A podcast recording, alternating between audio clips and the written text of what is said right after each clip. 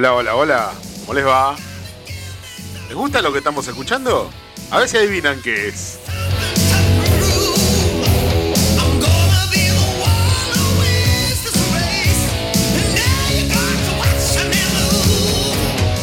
Esa voz, ¿la reconocen?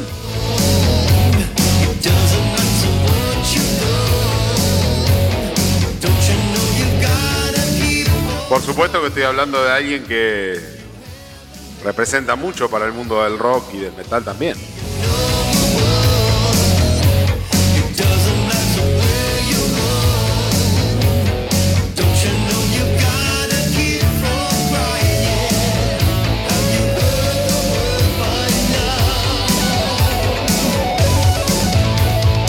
A ver, a ver, a ver si adivinan.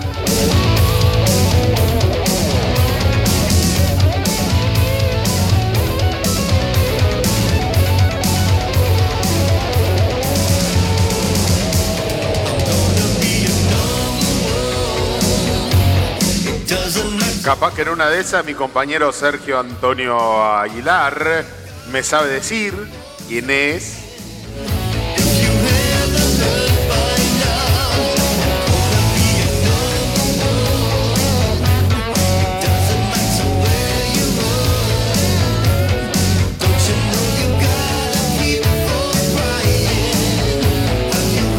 Don Sergio, Don Sergio, Sergio. ¿Estás ahí, Sergito?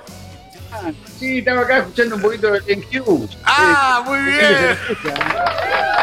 Muy bien. Pensé que no sabías quién era Glenn Hughes.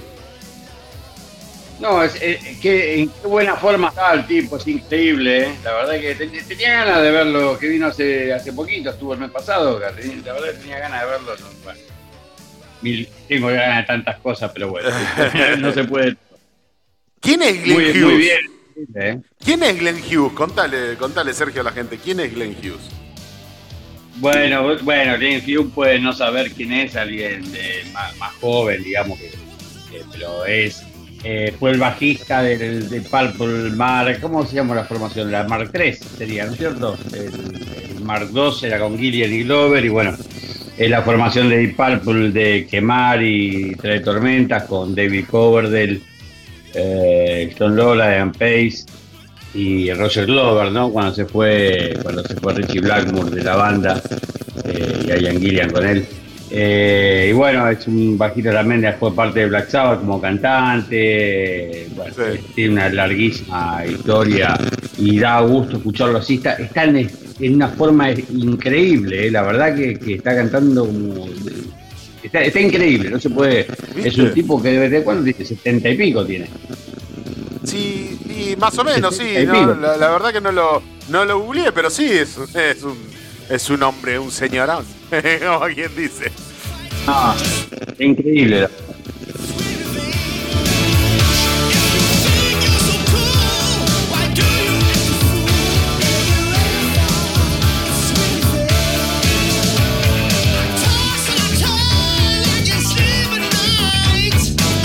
Bueno, y la mano, la mano venía de que este tipo ha sacado esto, que son eh, unas recopilaciones de algo que había colgado, había quedado colgado, eh, de grabaciones eh, de e- él. A ver si encuentro acá. Acá está. Ay, ahora y todavía no arrancamos el programa, pero ya. ya lo arrancamos. Grabaciones perdidas de Glenn Hughes y Robin George. Eh, sé que se lanzaron el 24 de noviembre y están disponibles en Spotify. Eh, fanáticos de Glenn Hughes, como bien dijo mi compañerito acá, Sergio Antonio, este, Black Country Communi- Communion, eh, The Do- Dices, que esa no la conozco, Black Sabbath, Deep Purple, este, bueno, grabaciones perdidas entre el cantante y el bajista, cantante y bajista. Trapeze, perdón que me interrumpe, Trapeze también era su banda, eh, su- la banda que él lideraba, Trapeze. No me acuerdo si, si antes de entrar a Deep Purple o después, creo que antes de entrar a Deep Purple estaba en Trapeze. Mirá. Che, Sergio, ¿por qué hay una fritura de atrás de fondo tuya? Uh, qué mal que se te escuchaba bien. Hay una fritura de fondo y así todo, todo una, una. ¿Qué estás fritando? ¿Unas no, la verdad que no, no son ruidos de acá, ¿eh? No, no, no, son ruidos de acá. Bueno. Eh, será, realmente será. Eh, ¿Seré yo? Que nos está. Y eh, está jodiendo a muchos lados, ¿no? ¿Qué será? Nos, nos querrán aumentar las tarifas que, que tanto. Que tanto. Y es la, es, la, es la era Trump. Digo, Milei. Eh, bueno, estábamos acá con algo más agradable, con Glenn Hughes. Este, bueno, 13, 13 canciones este, de cosas perdidas que hicieron entre Glenn Hughes y este chabón, este. Eh, George Robin George. Eh, cosas que han quedado perdidas de, épocas pasadas. Este, del álbum 2008, del 2008 Seven, Sweet Revenge, Revenge este, y, bueno, Glenn Hughes lo ha sacado y me pareció interesante, estaba bueno. Dice, colaboración perdida hace mucho tiempo de Glenn Hughes y Robin Short, grabado originalmente en 1989. Este, un, encuentro, un encuentro casual de Glenn Hughes, Glenn Hughes y Robin Short finalmente resultó en una invitación para que Glenn cantara coros para el álbum Notorious de Robin y Sean Harris. Este, lo que llevó una colaboración completa entre Robin y Glenn. Eh, el álbum comenzó con un disco solitario de Robin, de Robin Shore, eh, que se convirtió en Overcome, eh, con cuatro canciones coescritas por la pareja Number One, Sweet Revenge, Don't Come Crying, como la canción principal, entre ellas. dice, bueno, bueno, muy contenta acá, dice todo. Glenn Hughes, que ha sido aclamado como la razón del voz del, con, razón como la voz del rock, este, y con razón una carrera que comenzó con eh, Mel Galley y Dave Holland eh, en el 70, Deep Purple en el 73 y 76. Galley, Galley claro, recordamos, fue guitarrista de, de Wisner después y Dave Holland, eh, batero de Judas, sí. Acá, oh, no se andaba con chiquita Glenn Hughes, era un grosso, grosso total. Bueno, nada. Son eh. todos, todos amigos, todos amigos. No, no lo tengo aquí en ese Robin George, dijiste, no lo conozco. tuvieron colaboraciones entre ellos en el 70 y pico, en el 70 y, y en el 89, perdón. Y le ha quedado este manojo de cosas y lo han largado. Y está bueno, está bueno. Es un rock este, así, un hard rock con baladas con una mezcla de baladas y cosas jarroqueras. Ah, está lindo, estaba piola, estaba, interesante para arrancar el programa este, con esto y lindo, lindo, así.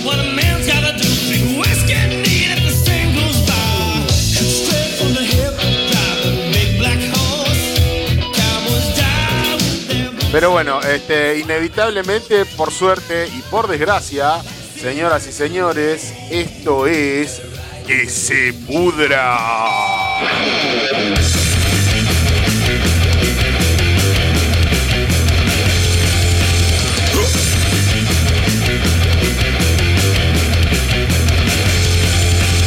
Todo el metal, mundial y local, lo encontrás en que se pudra. Es compasión, locura y humor, hecho para voces que se pudra.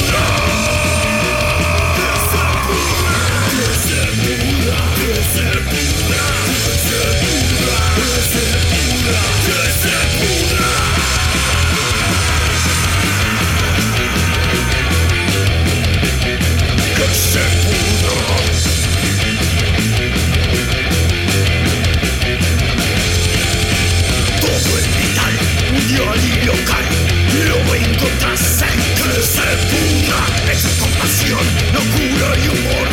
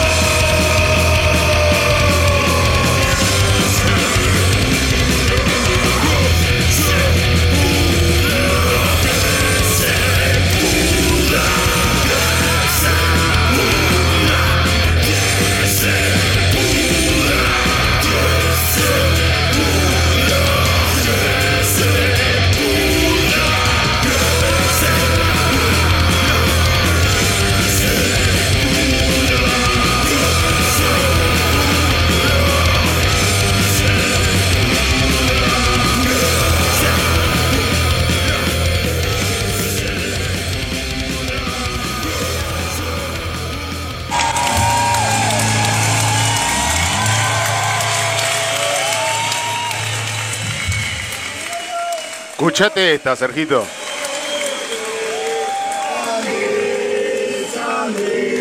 Andrés. ¿Te imaginas vos que Andrés es este, Sergio? No. Ahora, ahora te vas a dar cuenta.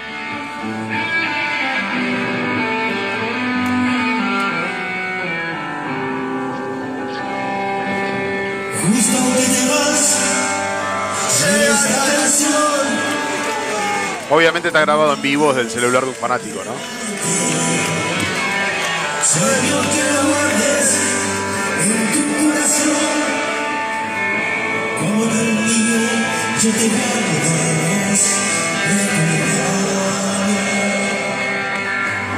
¿Ya lo sacaste?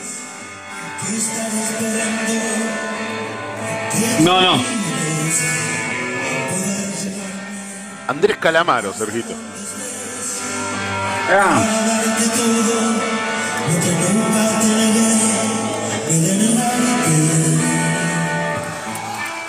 ¿Alguna vez te hubieras imaginado o vos sabías de Andrés Calamaro este, con tanto sentimiento por Ricardo Diorio, obviamente, por lo que estamos escuchando, justo que te vas? eh, y fue un homenaje que hicieron en el Movistar Arena en el último 2023, el último Movistar Arena, hicieron este homenaje en vivo.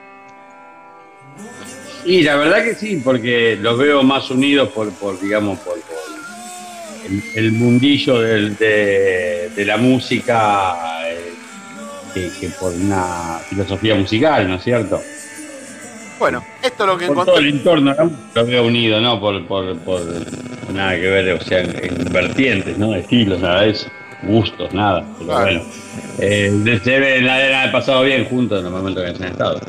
Así, así como, uy, Eh, así como, así, ah, y ya- así ya- como, así, así como le dan cabida a este, a, este coso de, de- que es un personaje muy querido en el ambiente de- del rock, digamos, el rock mainstream, ¿no? El, el de la cumbia, ¿cómo se llama? Pablo Lescano. ¿Por qué es amigo Pablo Lescano de todo, de todos los rockeros? ¿Por qué? ¿Hay porque una afinidad en algo? cuenta la anécdota. sí, la hay. Cuenta la anécdota eh, de que mm, se encontraron en un, en un en un pueblito, en el bar de un pueblito perdido, allá por yendo para el lado de la casa de Cierra la Ventana, de la casa de Ricardo, que eh, bueno, la anécdota la pueden encontrar en YouTube, igual que esto que estamos escuchando de Ah, fondo. sí, sí. no, no, pero ese es otro cumbiero, ese es otro, Ah, ese no, es el es de... el de mala fama. Es, la contra, justo, es el de pibes chorros. sí, sí. Ah, sí, no, que digo yo de mala fama. Eh, Eh, sí. claro, es mala fama, bueno, Claro, sí, sí, todo esta misma mierda. Y bueno, el otro que yo te digo es el de damas, el de damas gratis, y claro, bueno, son todos, eh, se toman un, algo juntos, ¿viste? se toman un trago juntos. Sí, sí. Eh, por ese lado viene la, la, la afinidad, después, nada, musicalmente están lejísimos, ¿no? Sí, sí, sí, Sí, hay obviamente. que respetar todo y todo, y sí hay que respetar todo, ¿no? Pero no, están lejísimos en todo. Claro, sí. Estaba, ¿no? Pobre, una, pena que se nos haya ido, parece mentira que se haya ido y un día tan joven. Pero bueno. Sí. Eh, y bueno, encontré esto, encontré esto dando vueltas por internet, como siempre, yo dando vueltas y, mirando huevadas. Como no faltaba menos. Eh, encontré esto de fondo, encontré esto de Andrés Calamaro, eh, esta cuestión de, de Andrés y haciendo. Me pareció curioso. Eh, lo pueden encontrar en internet también, bueno, Andrés Calamaro, justo que te vas, así lo pueden encontrar eh, en vivo en Movistar Arena 2023. Eh, y también encontré, dando vueltas por internet, boludeando como siempre, Este, queremos esto. agradecerle a toda la gente que nos, nos dejó su, sus condolencias, su, su mensajito de aliento, tanto en las redes sociales como en- por privado. Y, y bueno, ya hemos, aunque tenemos la fuerza y bueno, el corazón roto, hemos vuelto a ensayar para poder cumplir. Esto que es son los agradecimientos de Chehuelche a Ricardo, el más o menos en la fecha en la que murió, este, y- hace tres semanas atrás publicaron este video diciendo lo curioso y lo, lo curioso no, lo, el detalle copado de esto es que describen un poquito lo que lo último que estuvo haciendo Ricardo, que fue con Chehuelche, que fue su última banda banda estable, digamos. Todo metalero del interior, ¿no? Claro. Poder acompañar al más grande, al más grande, el único que no va a haber otro, otro igual, que fue Ricardo Iorio. Eh, también pudimos componer un disco de 10 canciones, eh, donde Ricardo volvió a, a escribir volvió a, a poner su impronta del metal pesado y bueno, tenemos el orgullo de poder tener las 10 canciones eh, terminadas junto a él y, y la verdad que faltó... 10 solamente canciones de las cuales dicen después, más adelante en, en- en estos cuatro minutos y pico de video, de que eh, eh, la tienen, las tienen las canciones hechas compuestas sin la voz de él. O sea, él no llegó nunca a grabar la voz de esas, de esas canciones. Eh, Pero bueno, ellos tienen, tienen la, la- cuestión musical, ¿no? Todo lo que implica el, armado, el armado musical de la cosa, pero no tienen las voces puestas, obviamente, porque tenía que poner él y no llegó a ponerlas de ninguna de esas 10 canciones.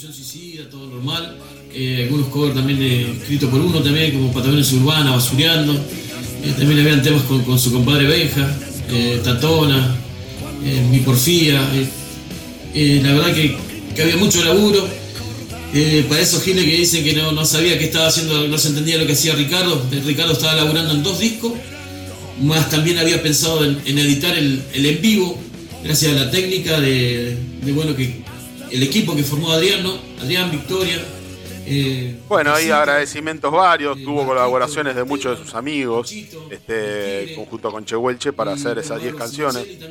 Que repito, no tienen el, el grabado, eh, tienen escritas las canciones y hecha la cuestión musical. Lo que no tienen es grabadas las voces arriba de esas canciones. Este, así que bueno, esperaremos que estaremos atentos a ver que en algún momento las, las lleguen a sacar. ¿no? Eh, sería Sí, pero interesante. es rarísimo, es rarísimo, deberían tener, eh, aunque sea ensayo, debería haber esas canciones. No sé, eso, eso no, no lo aclaran, ¿viste? No, no, no aclaran que si tienen este, algunas cosas. eh, tienen grabada en estudio sí la- las, las canciones, la cuestión musical, pero no tienen grabadas las voces para esas canciones. Eh, para avivar que- Este, mm, y también lo que encontré y yo les quería recomendar, y en este picadito de boludeces en YouTube que vengo encontrando, boludeces, no, bueno, boludeces entre comillas, ¿no? Boludeando, yo, yo, yo estoy boludeando, eh, cosas interesantes, pero bueno, este, eh, random, como le dicen ahora los pibes, en fin, ¿no? Eh, eh, algo que encontré en base a esto que seguramente, bueno, esto lo de Chehuelche lo pueden encontrar en eh, Chehuelche por siempre Ricardo, en este caso Juan Bruno Basualdo, que lo ha subido a YouTube, este por siempre Ricardo, Chehuelche por siempre Ricardo, y este video donde describe, eh, hace una descripción de todo esto que acabo de comentar. Y además, como cual vendedor de Bondi, esto que seguramente, sí, esto que seguramente ustedes eh, habrán escuchado, que se ha hecho ultra famoso. Este comentario de que ha hecho esa entrevista en C5N con Casela. amigo y ahora capaz que lo van a ver y, y va a decir, ahí va con eso otra vez, este loco de mierda. Encendí un cigarrillo y una tía mía dice, ¿eso es veneno? Yo le dije, no, yo sé lo que envenena. Hace muy poco tiempo, en una calle al costado de una villa en Lanús, un árbol que llegaba al piso, pasa un patrullero y ve salir una piba de 19 años con un pibe de 23, con un tramontina en la mano, con sangre. ¿Qué hicieron? ¿Qué hicieron? No, nada, nada, fueron abajo. Habían parido el bebé y le habían hecho 35 tajos y estaba vivo. ¿Recordás esa anécdota, Sergito? Sí. Una señora en No, no la había escuchado. Obesa ella, no se le podía ver el embarazo. Parió el bebé, el inodoro lo puso en dos bolsas de, consorcio negra, le hizo un nudo, subió a la terraza, lo tiró a un volquete con cascotes, cayó el bebé a las 6 de la mañana, un matrimonio de hombre grande que no podían tener hijo.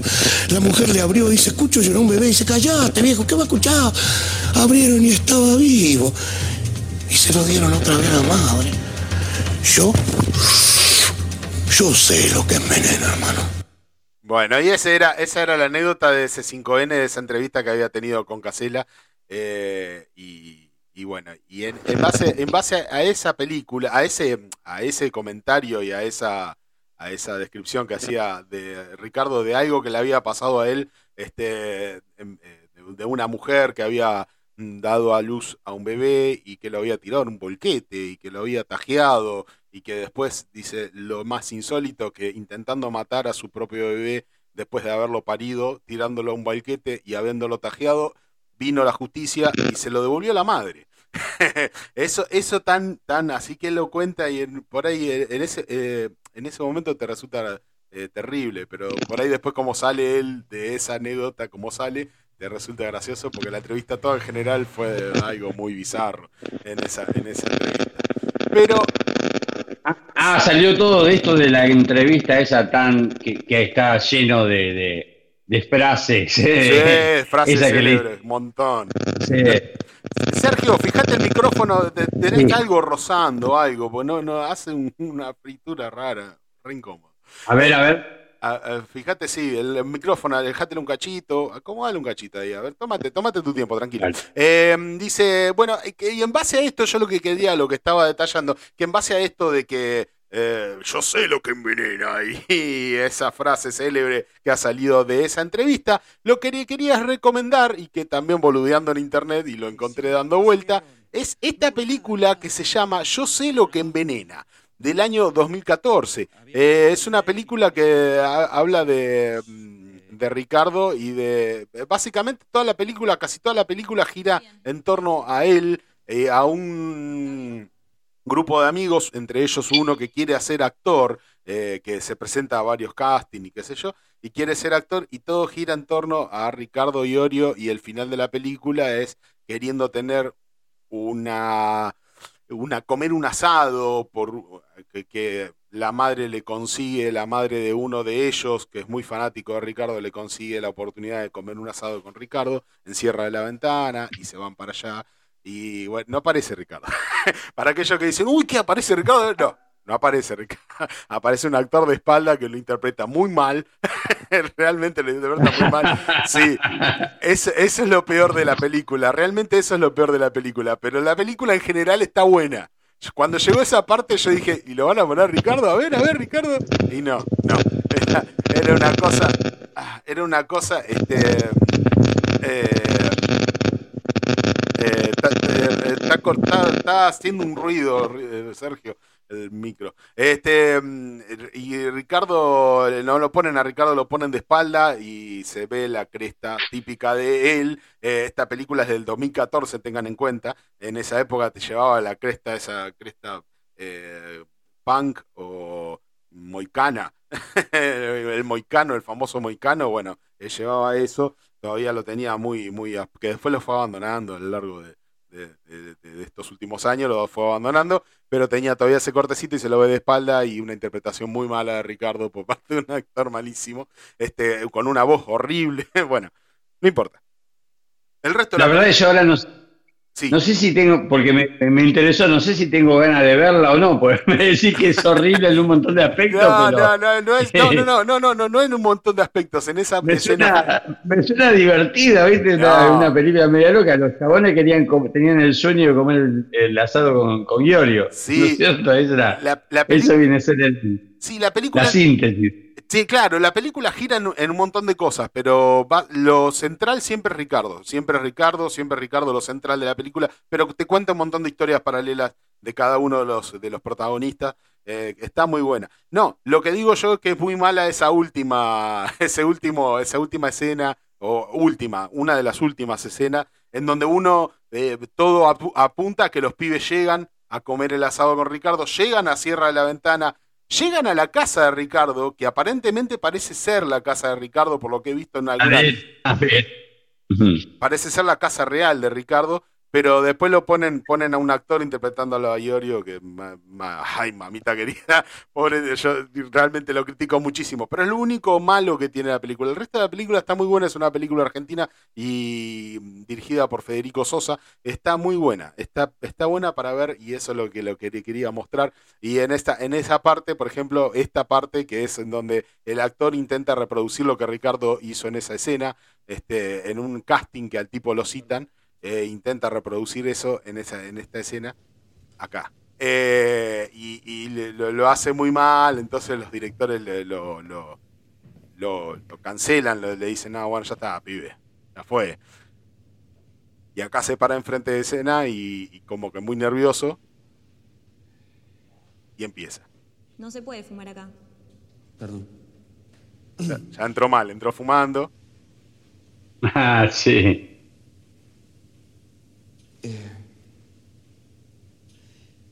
Encendí un cigarrillo y una tía mía me dice, eso es veneno. Yo le dije, no, yo sé lo que envenena. Es el título de la película. Hace muy poco, hace muy poco tiempo, perdón, eh, Muy nervioso él.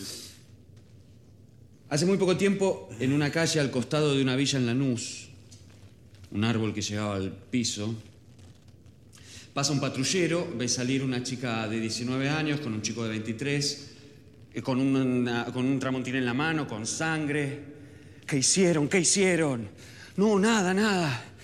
Fueron abajo, habían parido al bebé y le habían hecho 35 tajos eh, y estaba vivo. Eh, yo sé lo que... Está me- bien, está bien, está bien, hasta ahí, flaco, está ahí. Está ahí.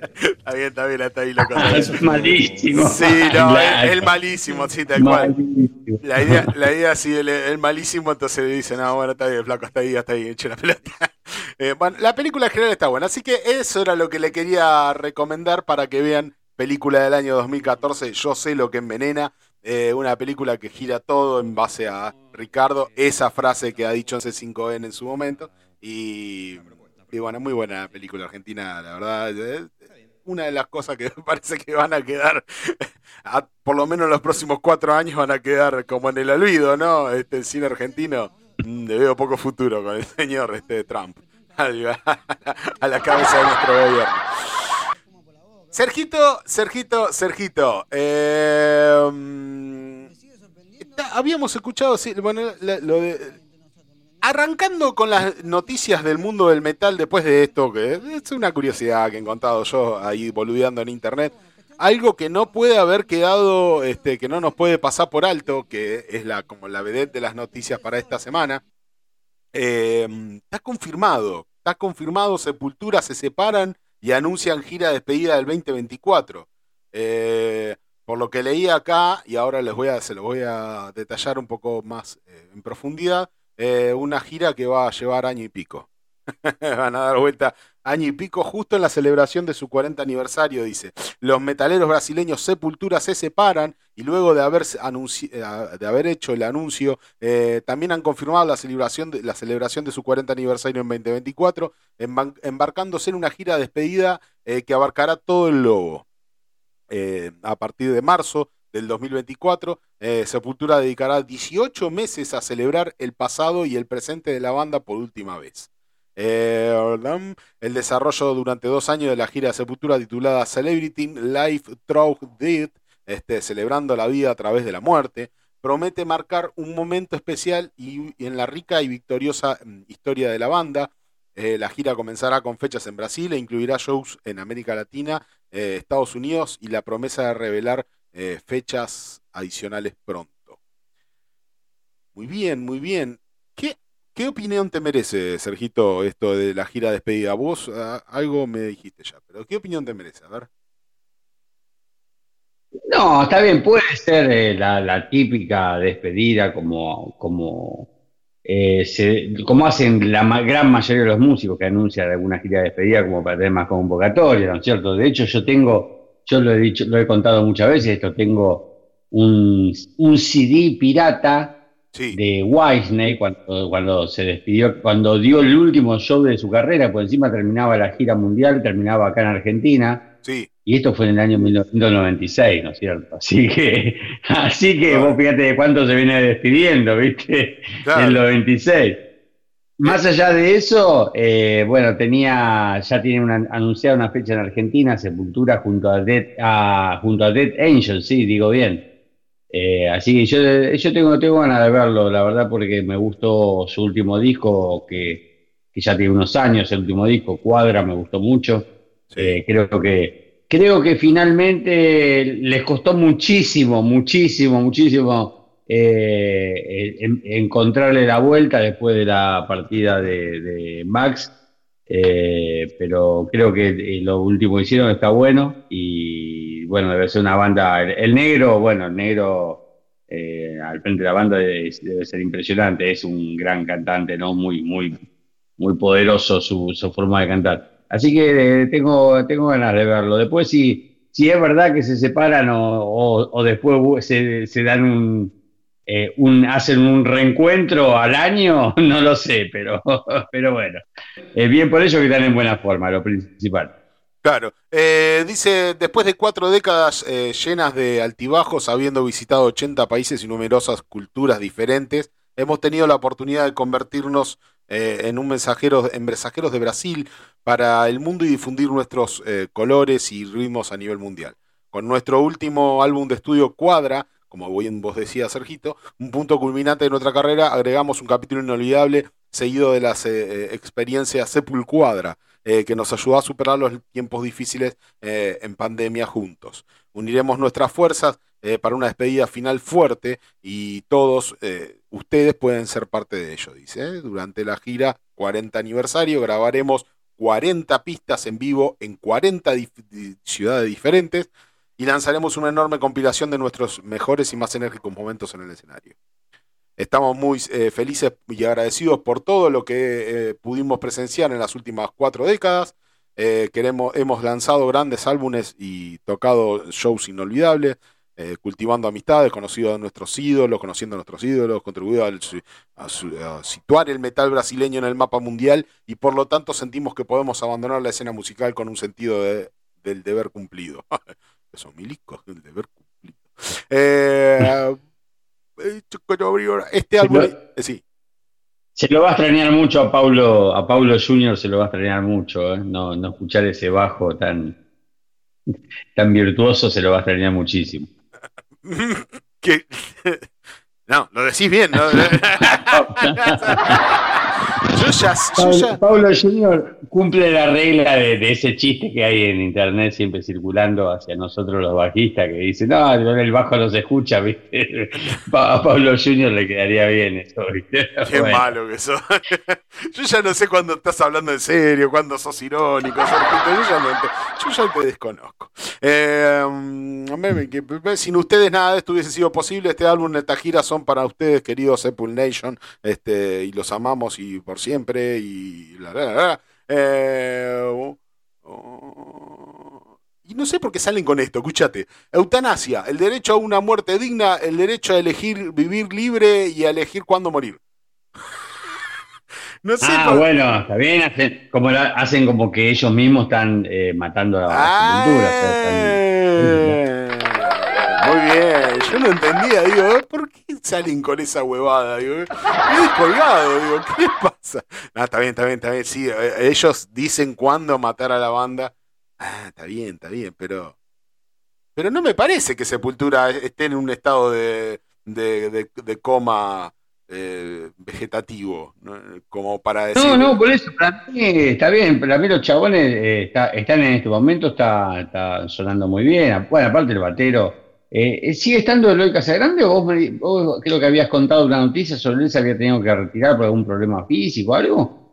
¿Te acordás de eso, Damián? Eh, no, eh, Andreas, Andreas Kisser, porque se le había muerto la mujer. Murió la mujer, al final se había Ah. retirado de, de una gira que fueron a Europa, se volvió a Brasil porque la mujer estaba muy enferma y después terminó en que murió la mujer. Ah, sí, sí, sí, ya, sí, eso me acuerdo. Sí, no, no, no, pero pensé que también que Eloy Casagrande había tenido que ser reemplazado en algún momento. Bueno, ahora, No, tremendo batero. claro, Y eh, el negro, bueno.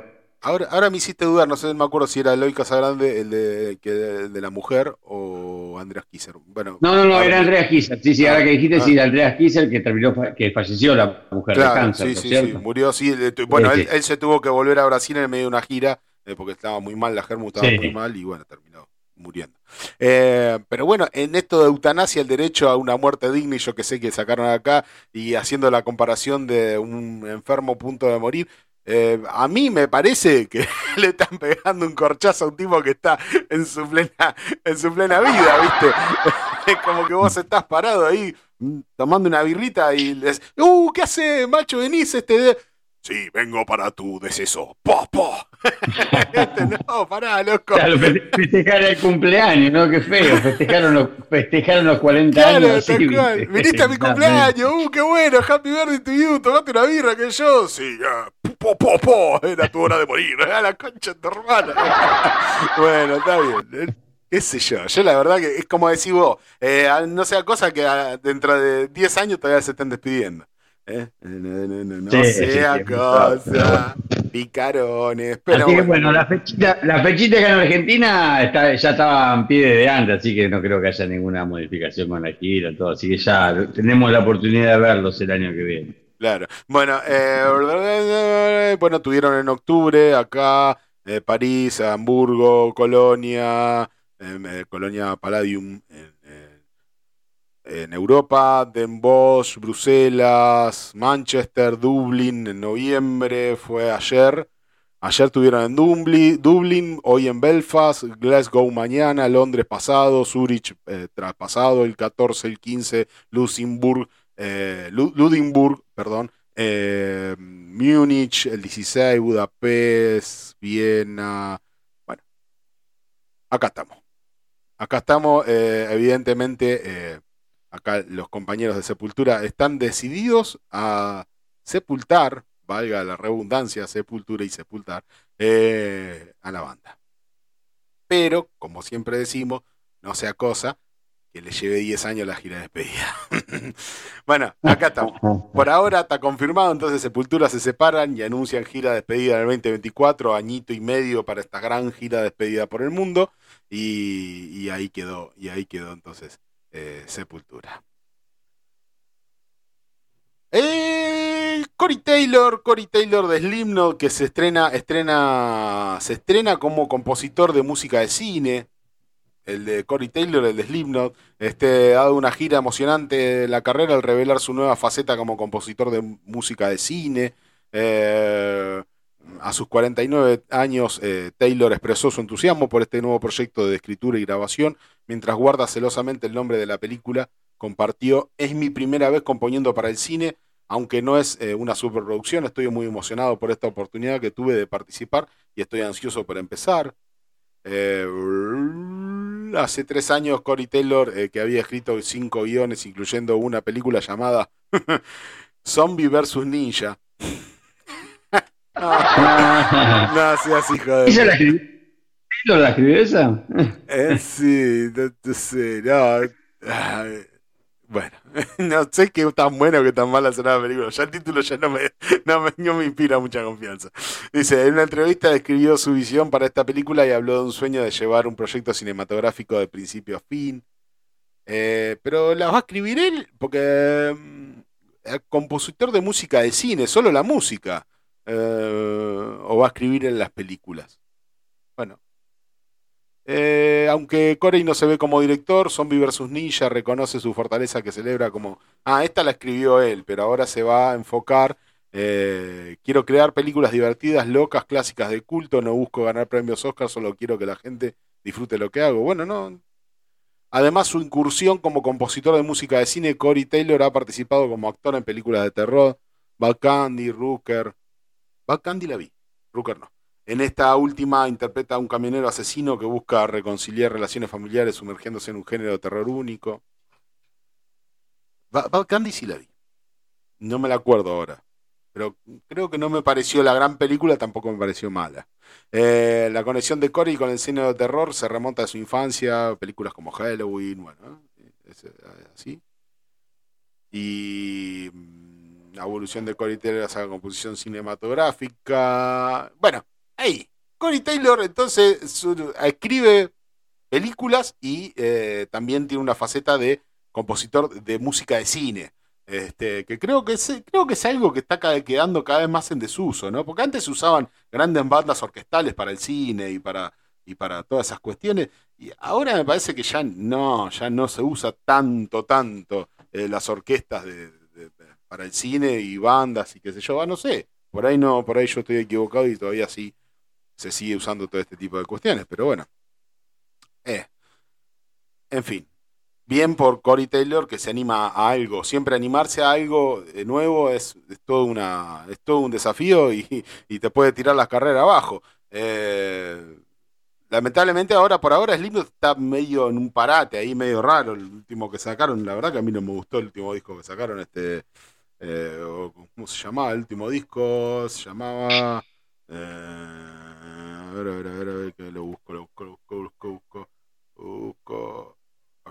Eh, el último disco The End So Far, ese disco, sí, ese, ese último disco, lo escuché todo, eh, no me, no me atrajo demasiado. A mí Slipknot me gusta, me suele, me suele llamar mucho la atención, pero bueno, no, a mí no me gustó mucho y eso fue lo último que sacaron.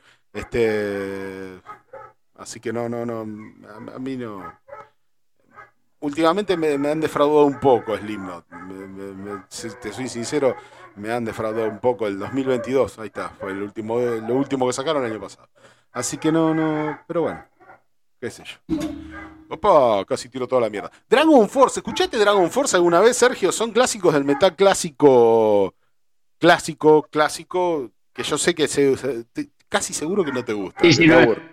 no es un, no es un género que, que, del que suelo escuchar mucho, no, no. ¿Qué, qué novedades hay de ellos? No, Bueno, Dragon Force eh, se presenta como una nueva versión de Doomsday Party este, con Elise Ray y de Am- Amar- Amarant.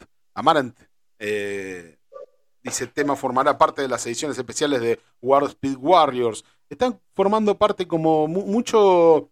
Tienen, tienen, están teniendo em, muchas participaciones en videojuegos. Eh, el shade ahora de las bandas de metal en Europa es participar como banda sonora de los videojuegos.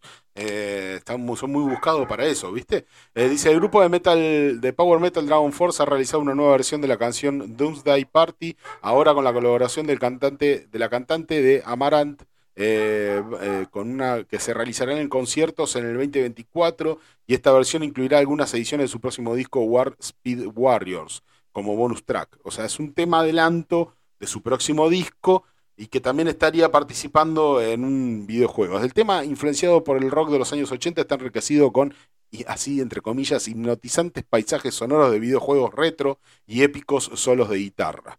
Eh, así suena esta versión del tema. Eh, eh, acá está. Dance Party. Ahora, ahora vamos a escuchar, a escuchar, a escuchar, vamos a escuchar. Estamos muy emocionados por presentar una nueva canción de Dragon Force después de una espera de más de cuatro años. Fue una decisión difícil elegir cuál de nuestras nuevas pistas lanzar primero, pero elegimos esta porque muestra un aspecto diferente de nuestra música sin perder el inconfundible sonido de Dragon Force. Dragon que es una banda que suena de hace por lo menos 20 años, y no estoy equivocado. Este, eh, el proceso de filmación estuvo increíble, tuvimos la oportunidad de dar, la vida, dar vida a nuestra visión de la ciudad de Los Ángeles, California. Mm, bueno, muy bien.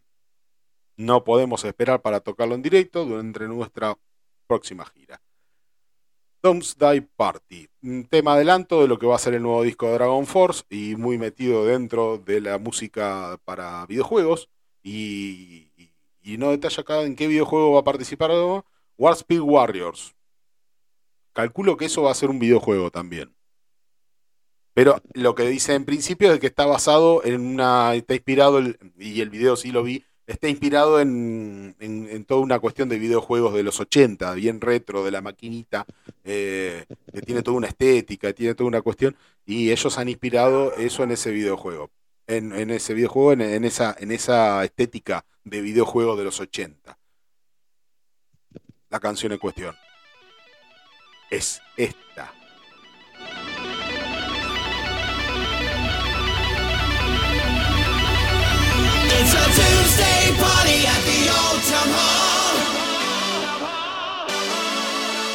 Es muy naif.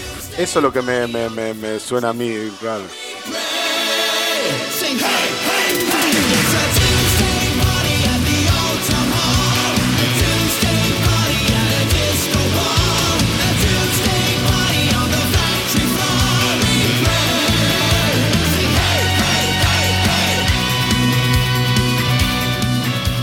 Me suena muy metal para los pibitos, ¿no, Sergio? Sí, totalmente, no, no es eh, algo. Parece, parece justamente eh, hecho Baby metal. exclusivamente para cómics, no. Sí, exclusivamente hecho para video- videojuegos, no para otra cosa. Sí, sí, sí, totalmente, sí. Suena a eso.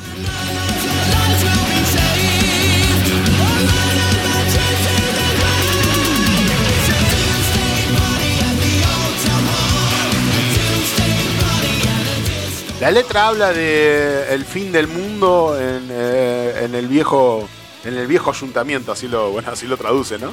Eh, una fiesta del fin del mundo sacude los cuerpos No dejes de moverte hasta que caes al suelo. Una fiesta del fin del mundo, mejor levanta las manos en alto. Aquí voy. Eh, como en el. Es un apocalipsis este, naif. Es un apocalipsis, de apocalipsis de todos danzando y bailando al son de, de una musiquita muy alegre. bueno, está bien. El video es ese. Lo pueden encontrar en YouTube. Este, y esto es lo nuevo de Dragon Force. Para quien le guste Dragon Force este, y esté eh, avisando y preguntando cuándo es que sacan algo nuevo, porque llevan ya un tiempo sin sacar nada. Este, en eso están. Y ya han sacado lo que va a ser eh, lo que es corte y difusión de lo nuevo de su nuevo disco. Doomsday Party.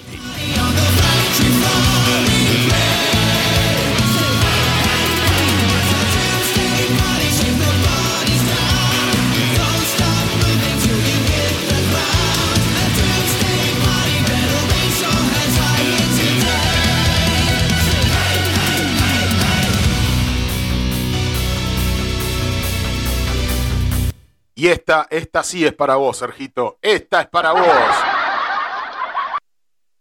Tommy Yomi de Black Sabbath y Ser Tarkian de System of a Down se unen para un nuevo sencillo benéfico. Ya te pintó, ¿no? A ver qué, a qué suena eso. ¿Te lo imaginás? Sí, sí, han, creo que han, han hecho una canción juntos, si no me equivoco, en alguno de los solistas de, de Yomi. Gibson, Creo que sí, ¿eh? Gibson ha anunciado Sí. el lanzamiento de Gibson Band, que cuenta con un colectivo rotativo de artistas de Gibson, de la marca Gibson.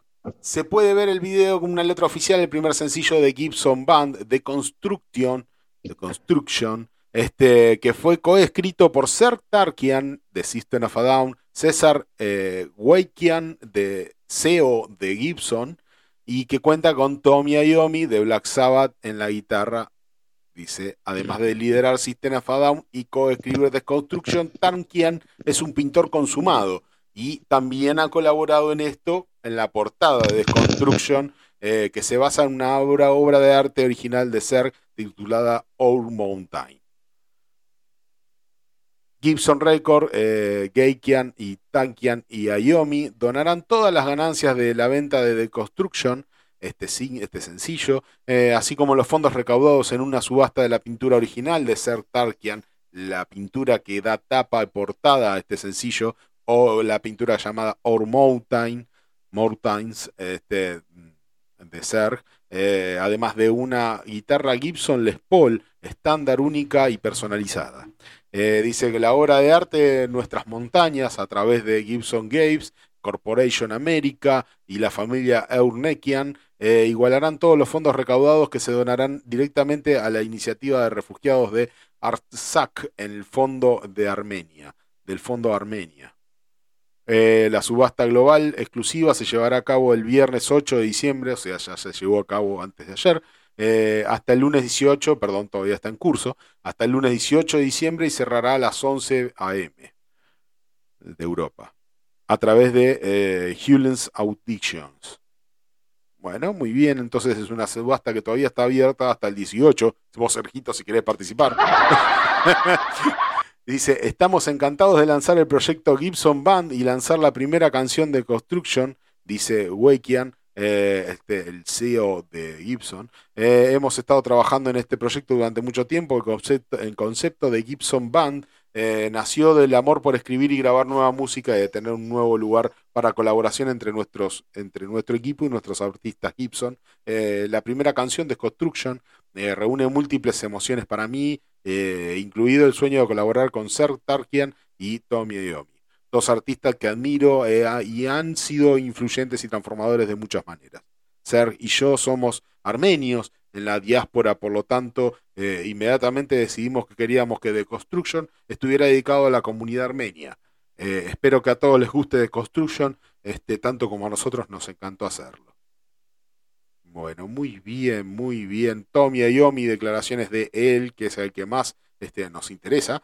Dijo, fue genial volver a juntarme con Ser y también hacer un tema con César. Creo que está tratando de robarme el trabajo, jaja, jaja, ja. ¿De qué se ríe? Ah, ahí hubo, hubo un delay ahí en la. Sí, el, placer- el pueblo armenio es, ge- es gente realmente encantadora y es un gran placer y causa y gran y gran causa y estoy feliz por participar en ella. Ah, Sergio, te están cagando a tiro ahí, ¿eh? No, te están cagando a tiro mal, ¿eh? Bueno, ¿Ah, sí? Sí, sí, sí, te, te estás haciendo el, el micrófono, te están cagando a tiro. ahí. Fíjate que en tu casa te están, te están baleando al frente. Serg Tarkian, entonces, eh, Tommy Iommi y el CEO de Gibson en esto que es Gibson Band eh, de Construction. Escuchen, escuchen.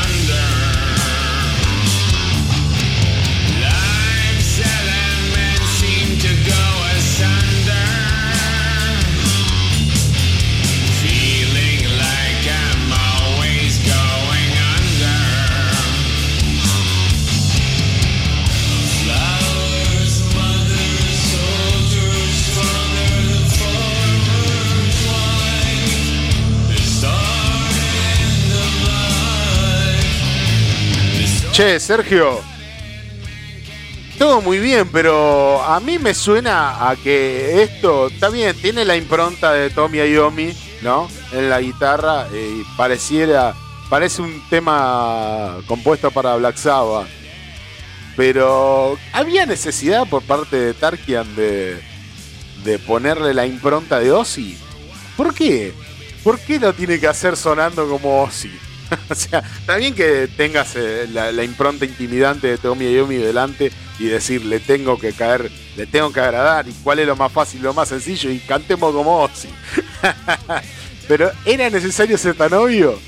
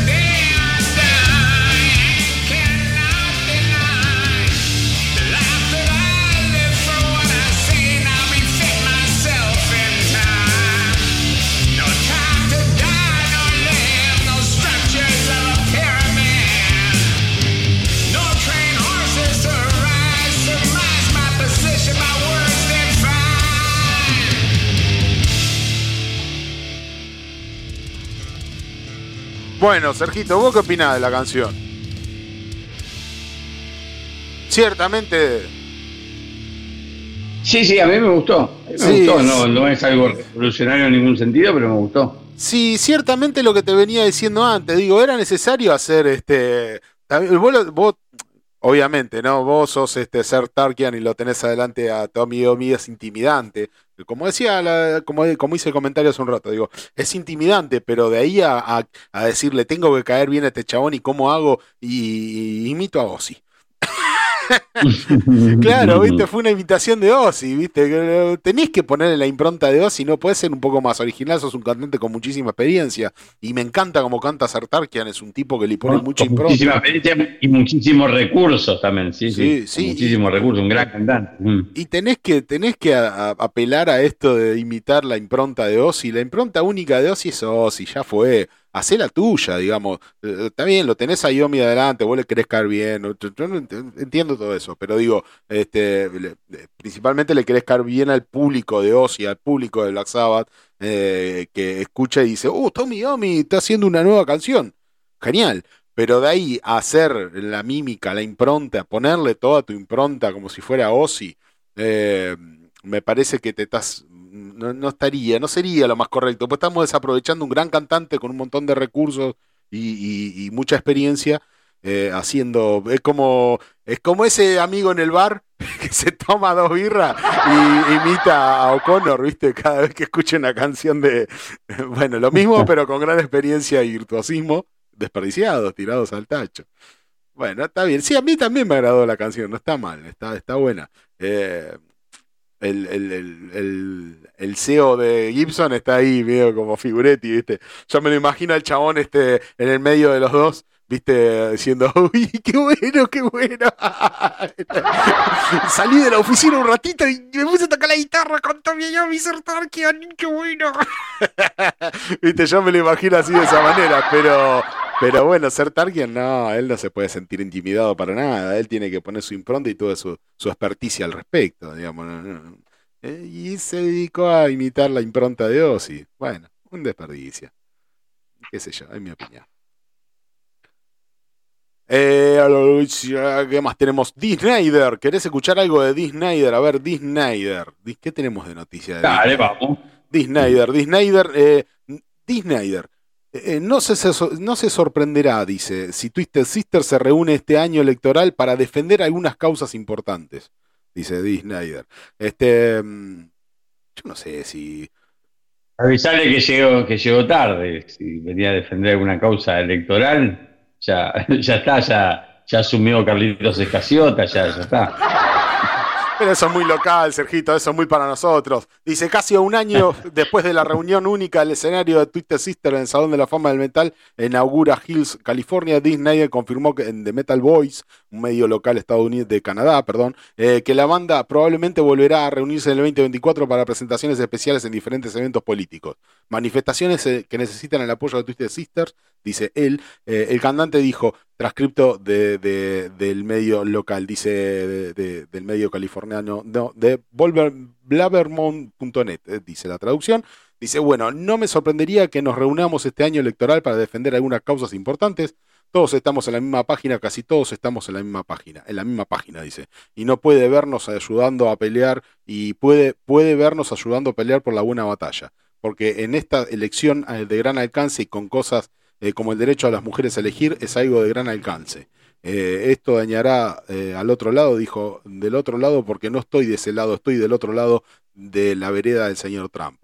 Eh, no se puede hacer retroceder el tiempo, explicó Dee. Eh, no vamos a retroceder el tiempo, vamos a avanzar. El hecho de que mi nieta no tenga derecho a elegir eh, me deja boquiabierto. Así que estos temas son importantes, importantes, importantes, y se tratará menos de lo político, más sobre los partidos que representan y lo que, lo que representan. Eh, como cuestiones como el control de armas, por, su, por cierto, este, que estoy completamente en desacuerdo, estoy disparando contra eh, Donald Trump de manera directa, dice, pero estoy a favor del control de inteligente de armas, eh, y dice, y soy una persona moderada, soy una mentalista y ando en motocicleta. Así se describe Dean Snyder en esto. Bueno, muy bien, muy bien. Disneyder que nunca se mantuvo al margen, eh, no, no nos olvidemos de, de Disneyder, Twitter Sister y eso de mm, esa histórica pelea que ha tenido eh, en su momento contra la derecha más conservadora en Estados Unidos. Eh, Se lució esa vez, se lució, pero quedó como quedó para la historia, es así, sí, por supuesto. Claro, entonces todos conocemos esa anécdota, eh, eso que quedó grabado en ese video, porque fue una audiencia abierta y un oral público, y ha quedado grabado en ese video y Disney aparece con toda su peluca eh, rubia este, de glam y saca del bolsillo de atrás un papelito, lo desenrolla, dice buenas, buen- buenos días, buenas tardes, no me acuerdo cómo dice, buenos días, buenas tardes, buenas noches, y empieza y arranca con un discurso que los deja todos boquiabiertos con respecto a la censura que él había sufrido, que la banda había sufrido mm, por parte de- de estas, este, este conjunto de, de mujeres este, completamente indignadas porque Disney este, y Twisted Sister hacía una apología de un montón de cosas que ellos creían de sexualidad y, y de drogas y, y que creían que estaban haciendo una apología ahí en, el- en- en sus canciones y en sus letras y en sus discos y Twisted Sister lo dejó a todos boquiabiertos con un discurso que decía déjense echar las pelotas derechitas de mierda conservadoras pelotudas pero bueno, muy bien o sea que Disneyer vuelve y arremete contra Trump este, de manera incisiva. Esto no es, no es sorpresa para nadie, pero bueno, es una de las noticias que está dando vuelta eh, por las redes en estos últimos tiempos. ¿Cómo te cae el tema de las inteligencias artificiales, Sergito? Raro, ¿no? Eh, es medio preocupante eso, que no, no lo veo muy. O sea, a ver, eh, no se puede a veces frenar avances eh, del tipo que está investigando y creando lo que sea, ¿no es cierto? Ya sea, eh, está, haciendo algún tipo de investigación y va avanzando y se va eh, metiendo en terreno que por ahí decís medio peligroso, pero bueno, ¿cómo, cómo le frenás las ganas de investigar y de crear y de, eh, a quien lo está haciendo, ¿no? Sí, En el caso de, de la inteligencia, de la inteligencia artificial y todas estas cosas, obviamente los tipos que van, a medida que van logrando más cosas, quieren más y bueno, van a llegar a, a crear, no sé, o sea, a, a- transformarse en un semidios, ¿viste? O por lo menos sentirse así. Pero hablando estrictamente lo- de lo musical, me parece sí. Sí. Uy, ¿qué pasó? Bueno, Sergito se nos... Se nos, se nos- se nos- así hecha artificialmente. Pará, Sergio, repetí lo último porque te cortaste por cinco segundos. Ah, bueno, no, te decía que centrándonos en exclusivamente en lo que es eh, la música, centrándonos en ese aspecto solamente, Sí, me parece súper negativo, súper negativo, porque me parece que le va a facilitar mucho el- el- el- a, a las compañías interesadas solamente en ganar dinero que forman- y fomentan eh, la música, que imponer estilos musicales y darle manija a eso para, hacer, para, para facturar, me parece que tiene una herramienta acá impresionante, ¿no? claro. Entonces, eh, va a salir, eh, creo que va a salir música prefabricada para todos los gustos, ¿no es cierto? Si bien siempre, siempre buscan de imponer gustos, de, de imponer eh, tendencias Sí, y facturar en ese sentido, me, me parece que va a ser, eh, que va a ser complicado para los músicos verdaderos, o sea, y competir contra eso. sí, sí. Y, y bueno, me parece que también ahí va, eso no, no lo veo que, que vaya a, creo que va, también, va a ir también en detrimento de, de la calidad musical, porque se van a perder, yo en música está prácticamente todo hecho, o sea, tener de todo tipo de estilos y géneros, desde el más tranqui, el más extremo, tener de todo, pero siempre la, la, la impronta que le da cada músico en particular es lo que marca la diferencia y acá con inteligencia artificial Sí. eh, creo que eso no, no va a existir. Así que una cagada me parece, pero bueno, Entre, entre a signos- mucha gente, Sí, sí, sí. sí, ¿A mucha gente qué? a mucha gente le, a mucha gente le va a encantar eso, ¿viste? La, la, la cosa que le dan. Bueno, Pero me parece, esto, esto que te voy a decir ahora no creo que te encante muchísimo de- de- basándome en la opinión que acabas de dar sobre las inteligencias artificiales y la música. Entre signos de pregunta, Ozzy Osbourne estaría dispuesto a hacer una canción con Randy Rhoads generado por IA, por inteligencia artificial, y él responde. Eh, Dice, durante una amplia discusión en el último episodio de podcast de, de Osborns, este, yo no sabía que The Osborns se, se había vuelto un podcast, el famoso reality ahora es un podcast. Este, eh, dice, se le preguntó a Ozzy Osbourne si alguna vez consideraría la posibilidad de hacer una canción con una versión generada por inteligencia artificial. De su fallecido guitarrista Randy Rhoads. Eh, si Randy, alguna, de- tal vez este, otra estrella de rock como John Lennon de, eh, eh, los Beatles o alguien, eh, Ozzy siempre ha admirado, alguien que Ozzy siempre ha admirado, Ozzy respondió, eh, no lo he considerado todavía, pero en lo que respecta a hacer algo como lo que hicieron los Beatles, restantes eh, con lo que, de lo que dejó John Lennon, este, haciendo referencia al reciente lanzado No and Tain, este, con las voces de los cuatro intérpretes originales de los Beatles y con los miembros so- so- sobrevivientes Paul McCartney y Ringo Starr. Eh, esencialmente terminado lo que inicialmente era una vieja grabación de demostración de John Lennon. Este, esa era una canción parcial, dice Ozzy, y limpiaron la pista, dice Ozzy, y dice, no creo que me quede nada con Randy Rhoads. Eh, a la pregunta de si él pudiera eh, admitir el hecho de grabar algo en donde Randy Rhoads aporte las guitarras de que grabadas que haya dejado de algo que haya dejado dando vuelta.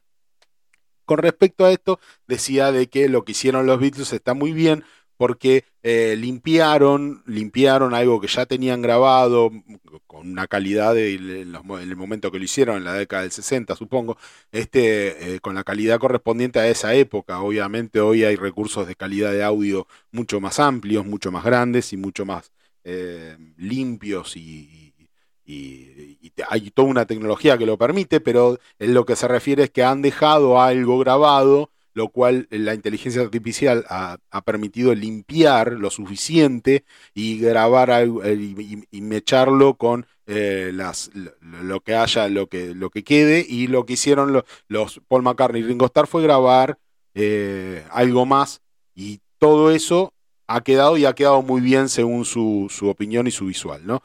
Y dice, la esposa del manager de, eh, de Ozzy, Sharon, intervino en la, en la entrevista y dijo, no, no queda nada que haya sido grabado adecuadamente, dice Sharon.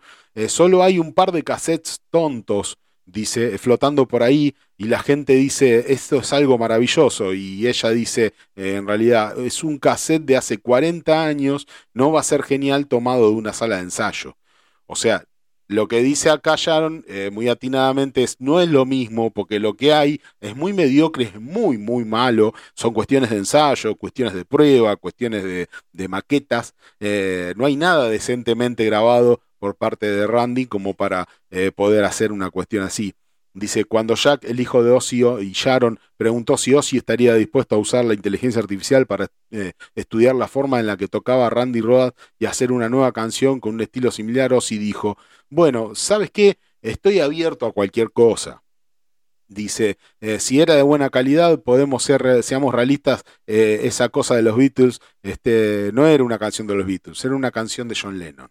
Eh, haciendo siempre una, una, comparación entre lo que podría llegar a ser una cuestión así con Randy este, y una grabación dando vuelta y lo que hicieron los Beatles. A él lo que le parece que lo que hicieron los Beatles fue algo bueno y que ahí la inteligencia artificial este, estuvo muy atinada y que estuvo muy bien que lo hayan hecho y que eh, salió algo realmente históricamente eh, muy que aportó mucho, eh, pero que no es el caso con alguna canción de Randy porque no hay material, no hay material lógico para hacer eh, algo así.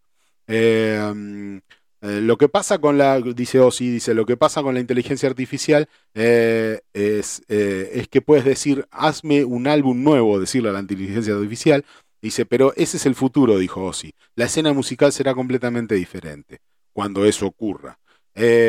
Cuando se le preguntó si, le ponía ner- si, si eso lo ponía nervioso, Ozzy dijo simplemente, nada. Está muy bien, dice.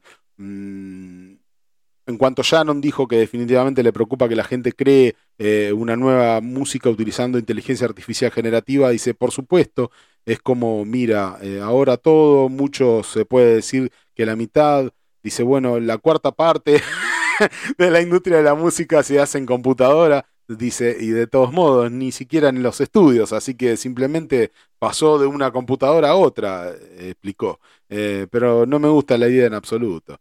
Eh, ella entiende y dice, sí, bueno, ahora todo se hace en una computadora, ni siquiera casi ni, se- ni pasan por los estudios, mm, refiriéndose al hecho de grabar las pistas y, que un tipo atrás de la, de la computadora mm, arregle imperfecciones y todo en un estudio. Este, entonces, más o menos tiran, tiran la, canción y después un tipo en un estudio se ocupa de, arreglar y per- perfeccionar todo. Eh, y dice, bueno, si pasa por una inteligencia, artificial va a pasar de, de lo que están haciendo ahora en una computadora a hacerlo en otra y de otra manera.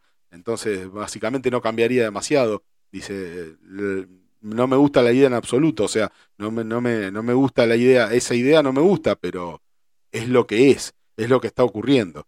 Eh, bueno, básicamente eso, la nota sigue, es muy larga, muy extensa, pero eh, básicamente eso es lo que opinan y con respecto a de si harían o no una canción con cosas que ha dejado grabadas Randy este, por ahí y, y con Ozzy y intentar reflotar alguna cosa, lo tiran por tierra porque dicen no hay nada decente para armar, ¿no? ¿qué quieren inventar? Acá no hay nada, no, no quedó nada, no quedó nada, lo que Sí, el tiempo pasó y listo.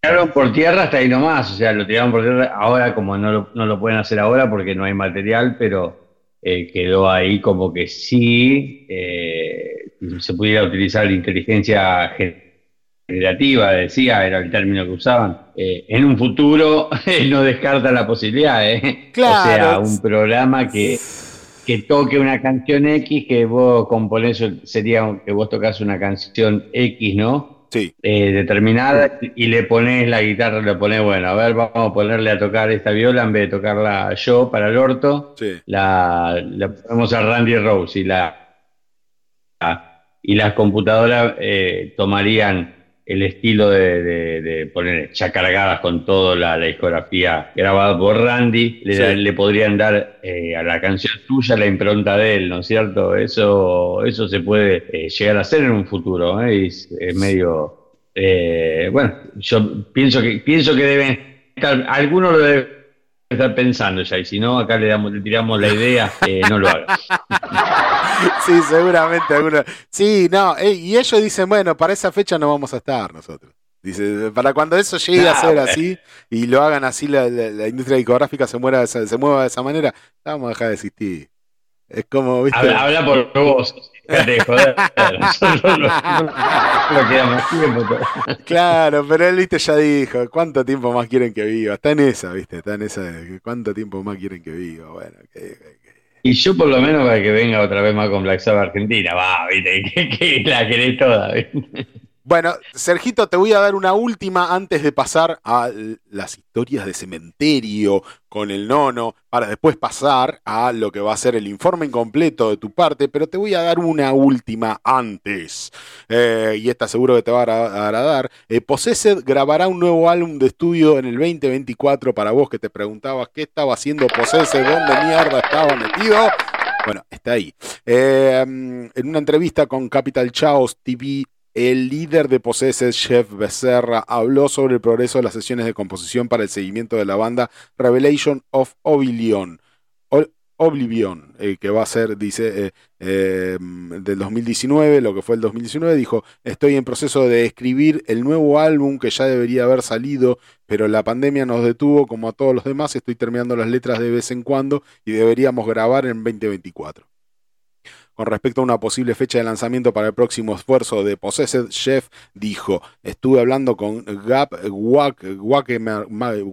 Wagmaker de Nuclear Blast y eh, decidimos eh, grabar en el 2024. También hemos estado trabajando con Kragen Loom eh, de Nuclear Blast y la banda Heten. Eh, planeo fijar la fecha de grabación lo antes posible, dice el compañero Becerra. Por supuesto, nunca, eh, sabe, nunca se sabe lo que va a pasar así eh, que es mejor golpear mientras el hierro está caliente, dice. Hasta ahora este nu- nuevo álbum es muy diferente, espero que la gente lo disfrute de una manera diferente a cada uno de los álbumes anteriores, por supuesto, no soy ajeno a hacer algo diferente.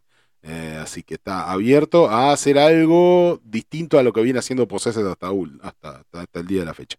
Eh, dejando atrás, eh, se separó originalmente el 87, bueno, dejando atrás un breve pero muy influyente, sobre todo álbum Seven Churches del 85, las tensiones internas después del lanzamiento de PO, la historia un poquito de la banda Possessed, este, con el que viene con nuevo álbum para el 2024. Sergito, ¿qué, qué opinas de Possessed, Sergito? Tírame una data, a ver. No, me, enc- me encanta Possessed, sí. Aparte cuando eh, Seven Churches, que es el primer, el, el disco debut, eh, sí, es un- se convirtió en un clásico. Ellos eran muy jóvenes, no, no, no sé, tendría que buscar información a ver cuántos años tenían, pero era una banda súper joven que sacaron su, su- el nombre de su banda de- del disco Possessed de Venom, ¿no es cierto? Ajá. Eh, era, era una banda de, de- pero tengo entendido que era muy jovencito, que era una banda de pibes que es fanático de, de Venom y de esta música naciente, ¿no? El, el- este, este metal eh, más oscuro na- naciente, y bueno, sacaron ese discazo que es un clásico. Y, y el que nombraste, el 2019, Sí. no sé qué sobre Oblivion, algo así, tiene un nombre también eh, medio complicado. sí. Eh, no sé qué de, el Revelation of. Oblivion. Revelation of Oblivion. Revelation of Revelation, también es un, es un muy, muy, muy buen disco. eh, Así que, eh, bueno, comentó ahí que por la, por la pandemia se frenó. Se frenó, sí, Una sí, pena, sí. porque era, un- era un regreso de lo de esos regresos para decir, ¡guau, loco, qué bueno! ¿viste? A ver. Los mató la Y bueno, pandemia. se frenaron. Bueno, Sí, entonces- sí, le pusieron ahí a, al pobre Becerra. Claro. Perdón por el chiste. Recordemos, recordemos que Jeff Becerra está en una silla de ruedas hace muchísimos años. Está hace, la mayor parte de su vida la pasó en una silla de ruedas. Eh, Sí, le pegaron un tiro en, una, en, una, en un asalto, si no me equivoco, le pegaron un tiro a, Jeff. Y, Sí. bueno, lamentablemente quedó, quedó para todo el resto de su vida en silla ruedas. Una, pena. pero sí, bueno. sí, sí, sí, sí. Eh, así que buena, buena, buena noticia. Todas las bandas, la mayoría de las bandas que están volviendo viejas vuelven con buen material. eh. La verdad que eh, ya hemos hablado en el programa muchas veces de todas las bandas como Centris que volvió, Exorder, un montón de bandas viejas que se han separado, vuelven. Sí. eh, y en muy buena forma. Ah, ya que están, no sé si hemos- no, no comentamos el de Sadus, el último disco nosotros, ¿no, Damián? Sí, como que no lo comentamos Sí, no la lo semana pasada. Sí, sí, sí. ¿Querés agregar algo? Ah, cierto. No, no, no, no, no, nada, nada, nada, nada más recomendárselo a la gente. Si bien es un disco eh, que está eh, solamente Darren Travis, lo, lo- está en la- en, participa en el disco, cantante y guitarrista, ¿no es cierto? Darren Travis, no está Stevie Giorgio, eh, el, el disco está buenísimo igual, está, está muy, muy bueno, muy recomendable. The Shadow, Eso nomás, o The- Sadus, carajo. The- The Shadow Inside, este disco que han sacado de 10 canciones, ha salido el 17 de noviembre pasado eh, a través de Nuclear Blast, eh, disco de 10 canciones. Eh, sí, sí, sí, ya habíamos hablado de la otra vuelta de... ¿Quieres escuchar algo de Sadus, de este último disco? ¿Me recomendás algo? Sí, por supuesto. ¿Eh? Por supuesto. ¿Qué? Por supuesto. ¿Qué me recomendás? ¿O buscamos aleatoriamente algo de esto último? Hemos escuchado... Sí, aleatoriamente. Hemos escuchado Anarchy la semana pasada, así que podemos buscar alguno otro que es el tema número 5 de estos 10. Así que podemos este, buscar algún otro, a ver, a ver. Aleatoriamente, eh, guarda, eh, aleatoriamente. Vamos a poner el disco, el tema que abre el disco. Eh, ¿O no? No, Vamos a poner el segundo tema. No, Vamos a, viste que siempre uno, o por lo menos en la vieja escuela, uno ponía el disco y el tema que abría tenía que abrir con todo, era una, una cosa potente. Bueno, ya que tenemos la tecnología de por medio, vamos a, a saltar el primer tema, vamos al segundo. A ver cómo continúa después de eso supuestamente potente, cómo continúa. ¿Qué te parece, Sergito? Vamos. Scorched and Burned, entonces, el segundo tema para el último disco de Sadus, el último disco de Sadus, The Shadow Inside, segundo tema. A ver.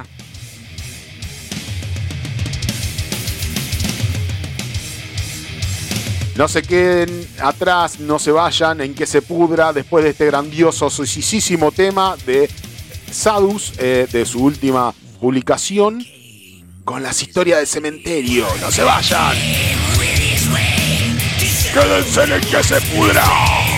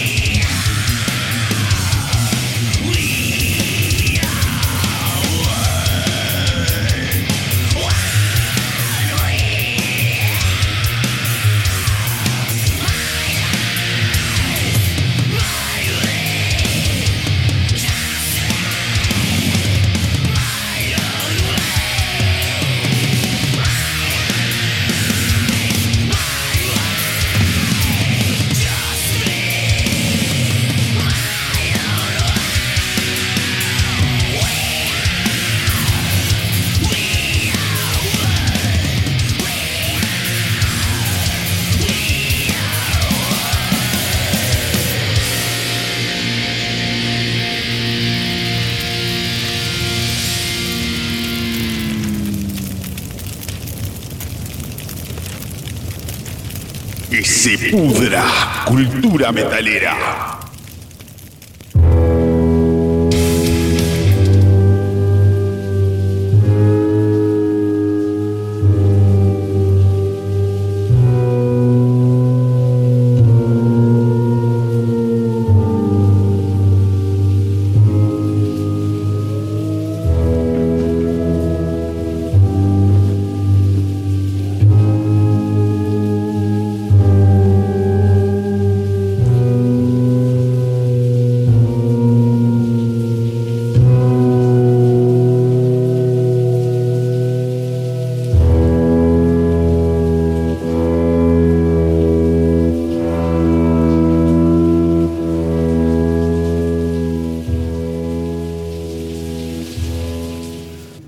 Noches, queridos escuchas.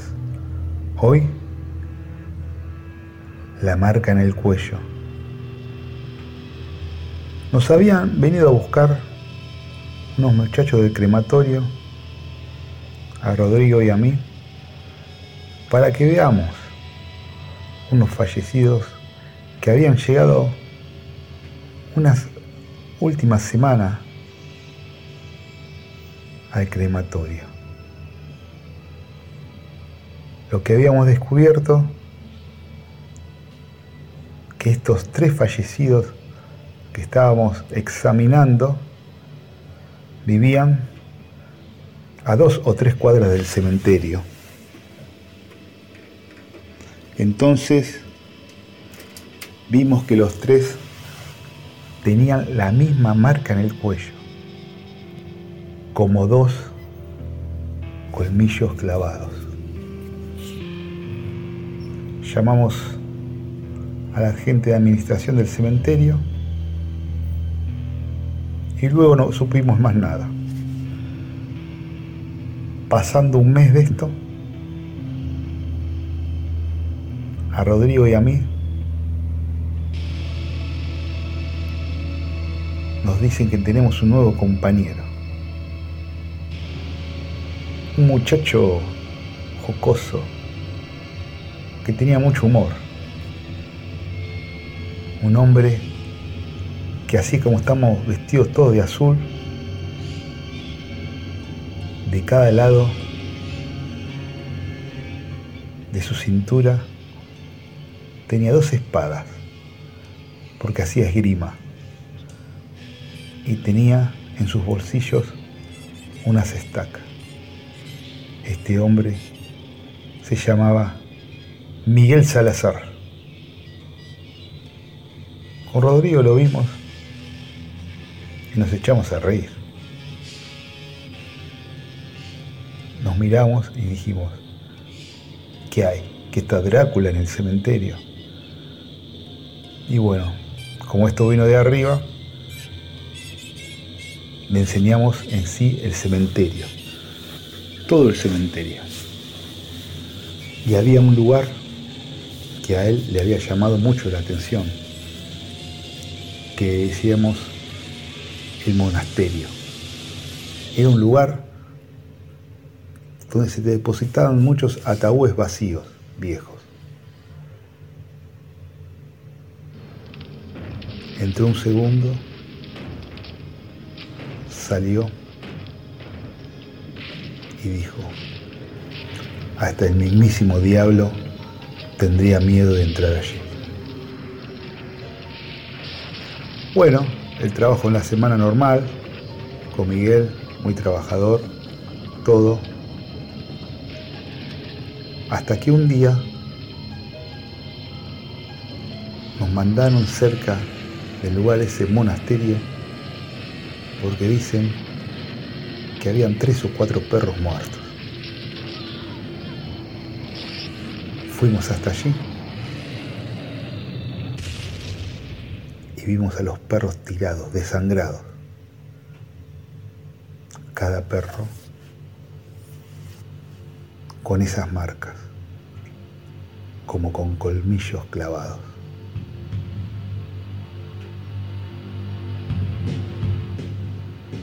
El sol no se veía en el día, era un día muy nublado. De golpe se levanta una ventolina y Miguel nos dice, acerquémonos los tres, pongámonos espalda con espalda. Y tanto él como a Rodrigo y a mí nos dio una estaca. Lo miramos y nos dimos cuenta que estaba hablando en serio. Y de golpe Miguel nos dice, cuando todavía aún no habían aparecido, Gustavo Rodrigo les presento a Mariska, Verona y Elena. Y de golpe, así de la nada, aparecen tres hermosas mujeres delante nuestro. vestidas de blanco, hermosísimas, con su piel blanquísima.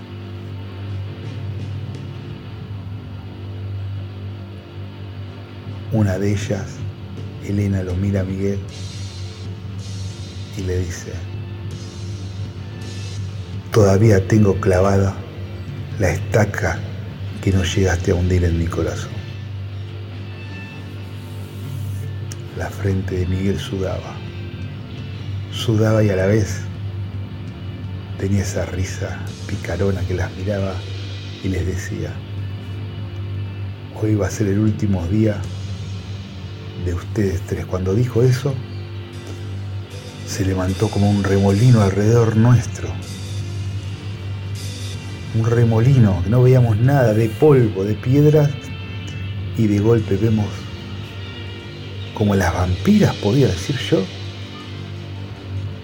nos atacan.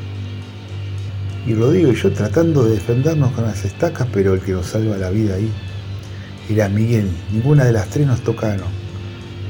Miguel, con una esgrima formidable, las iba tajeando por todos lados a una velocidad, a una velocidad increíble. Se movían ellas y Miguel era más rápido que las tres. De golpe vemos que Miguel tira una estaca al aire, nos miramos con Rodrigo y nos dijimos, la tiró a la mierda. Y vemos que no. Vemos que él tiró la estaca adelantándose a una de ellas y de golpe, ¡pum! La clava a una de las vampiras contra un árbol, de golpe se detiene el remolino de polvo y vemos que las otras dos se largan como a llorar al lado de la otra y vemos como la vampira, ahora sí, Elena se empieza a hacer cenizas, desaparece de la faz de la tierra y queda solamente la estaca clavada en el árbol. A todo esto, las otras dos se transforman en vampiras y huyen, vuelan, vuelan hacia el monasterio. Rodrigo y yo estamos helados. Miguel agarra la estaca que estaba clavada en el árbol y dice, síganme. Y nosotros dos le dijimos, ¿por qué mejor no nos vamos? Miguel se dio vuelta y dijo, síganme porque están débiles y tienen miedo. Es la hora de terminar esta historia. Llegamos al monasterio. Todo ese depósito de ataúdes vacío, eran miles y miles de ataúdes. Rodrigo y yo, muertos de miedo, pero con esa confianza en Miguel, porque lo habíamos visto de la forma que actuaba, como sus espadas parecían parte de su brazo.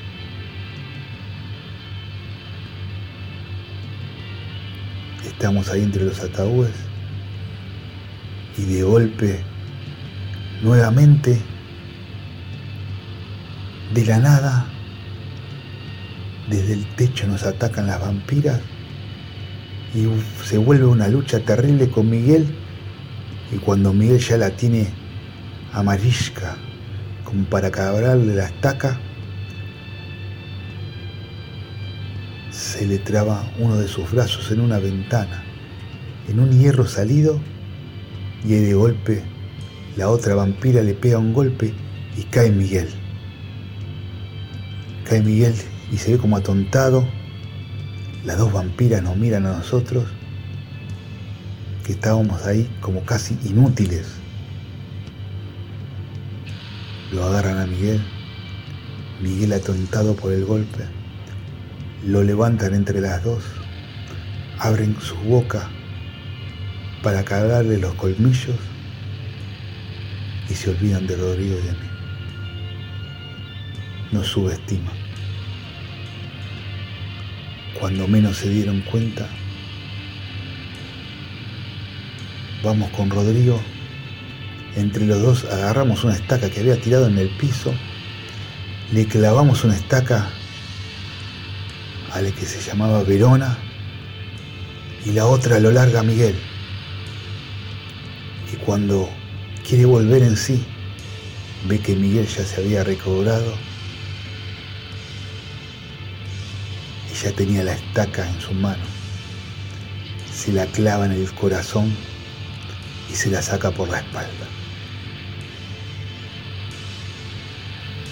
Y Miguel dice, vayan al infierno,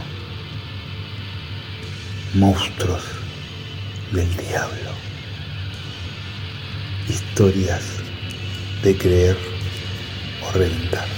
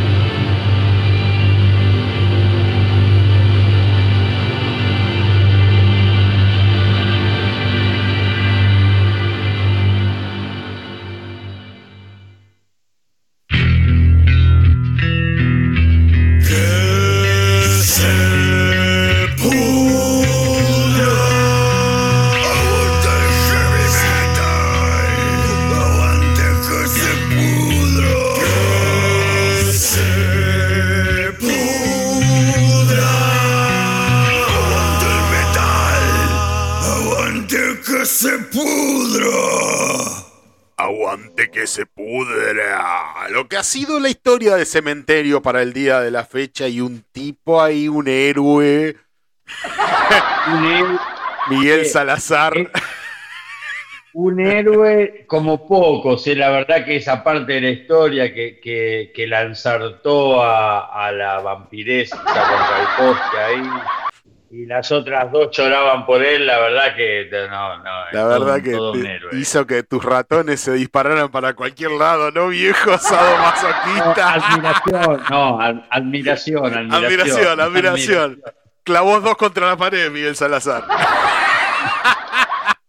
bueno, muy bien. Increíble la historia del cementerio del nono. Un gran aplauso al nono que nos escucha todos los sábados entre tumbas, cavando y acomodando lápidas. Él escucha que se pudra. No hay cosa que dé más miedo. Esto es literal, esto, esto es literal, acá Sí, no sí. hay ningún No, no. artilugio poético, así. No, no, no. Él sábado a sábado a la mañana, mientras, mientras, mientras acaba alguna tumba o acomoda las, acomoda las lápidas o hace una recorrida por el cementerio, se pone los auriculares y va escuchando que se pudra. Esa es su, su rutina, su rutina todos los sábados a la mañana. Él, él a mitad de semana ya me está preguntando, este, ¿ya subiste capítulo? ¿Ya subiste capítulo? ¿Ya subiste?". Y él el sábado a la mañana se pone con Spotify, porque recuerden que este programa, que ahora estamos escuchando en vivo por www.comunidadvirreydelpino.com, la 103.3 FM, de- queda grabado en su formato podcast en Spotify, en espacio 15 centavos, todas las semanas. Por lo tanto, este, bueno, él no nos aprovecha esa cuestión y además de ser parte del programa, principalmente es un fanático del programa, así que eh, todos los sábados a la mañana le hacemos compañía en su rutina diaria eh, a lo largo del cementerio de la Chacarita, un empleado exhaustivo, empleado y ya veterano, con más de 30 años, casi a punto del jubile, este, del cementerio, del queridísimo cementerio de la Chacarita. Sergito, Sergito, Sergito. Hoy informe incompleto de una banda que yo ya tenía en los anaqueles del olvido.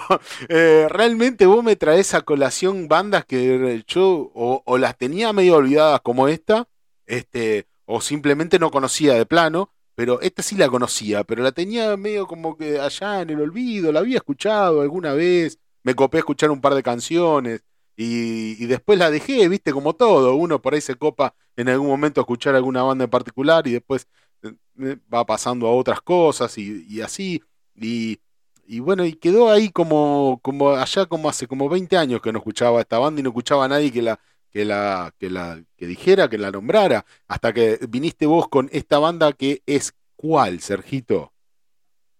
Bueno, bueno, eh, esto esto es lo bueno de, de hacer esto, de rescatar a bandas que no son tan populares, ¿no? Porque exactamente lo mismo que vos estás diciendo ahora, a mí me pasó la semana pasada con, Sí. eh, con Necrofilia, que la trajo Miguel por su informe, eh, Sí. trajo la banda Necrofilia, los españoles, y yo me encontré con ese disco que lo, que lo, lo tenía escuchado y que, que también por H o por B, viste, Eh, cuando uno no lo tiene en formato físico y lo está escuchando generalmente en, en internet, eh, por ahí por H por B te quedó olvidado, vos decís, uh, loco, ¿por qué? Pues, eh, me pasó exactamente lo mismo que decís vos. Eh, bueno, bueno, vamos al informe con la banda que, que, que- que tenías de antes y te había quedado olvidada. Vamos Sí. con una banda que se forma en el año 1978 con el nombre de Tyrant. Para un año después cambiar a lo que fue su nombre definitivo, que es Time Vitus. La banda se formó en California, Estados Unidos, y bueno, toman su nombre eh, demostrando su fanatismo por Black Sabbath, banda que los ha influenciado eh, terriblemente, ¿no es cierto? La, la- la música de Saint Vitus eh, sería un doom metal, tiene una raíz súper marcadísima en lo que es Black Sabbath, y tomaron el nombre de la canción Saint Vitus Dance, que está en el álbum volumen 4 de Black Sabbath, ¿no? Una canción que habla sobre una extraña enfermedad en la época del medioevo, donde la gente salía a bailar en la calle, bailaba hasta morir, una historia así, y bueno, los terminaron exorcizando.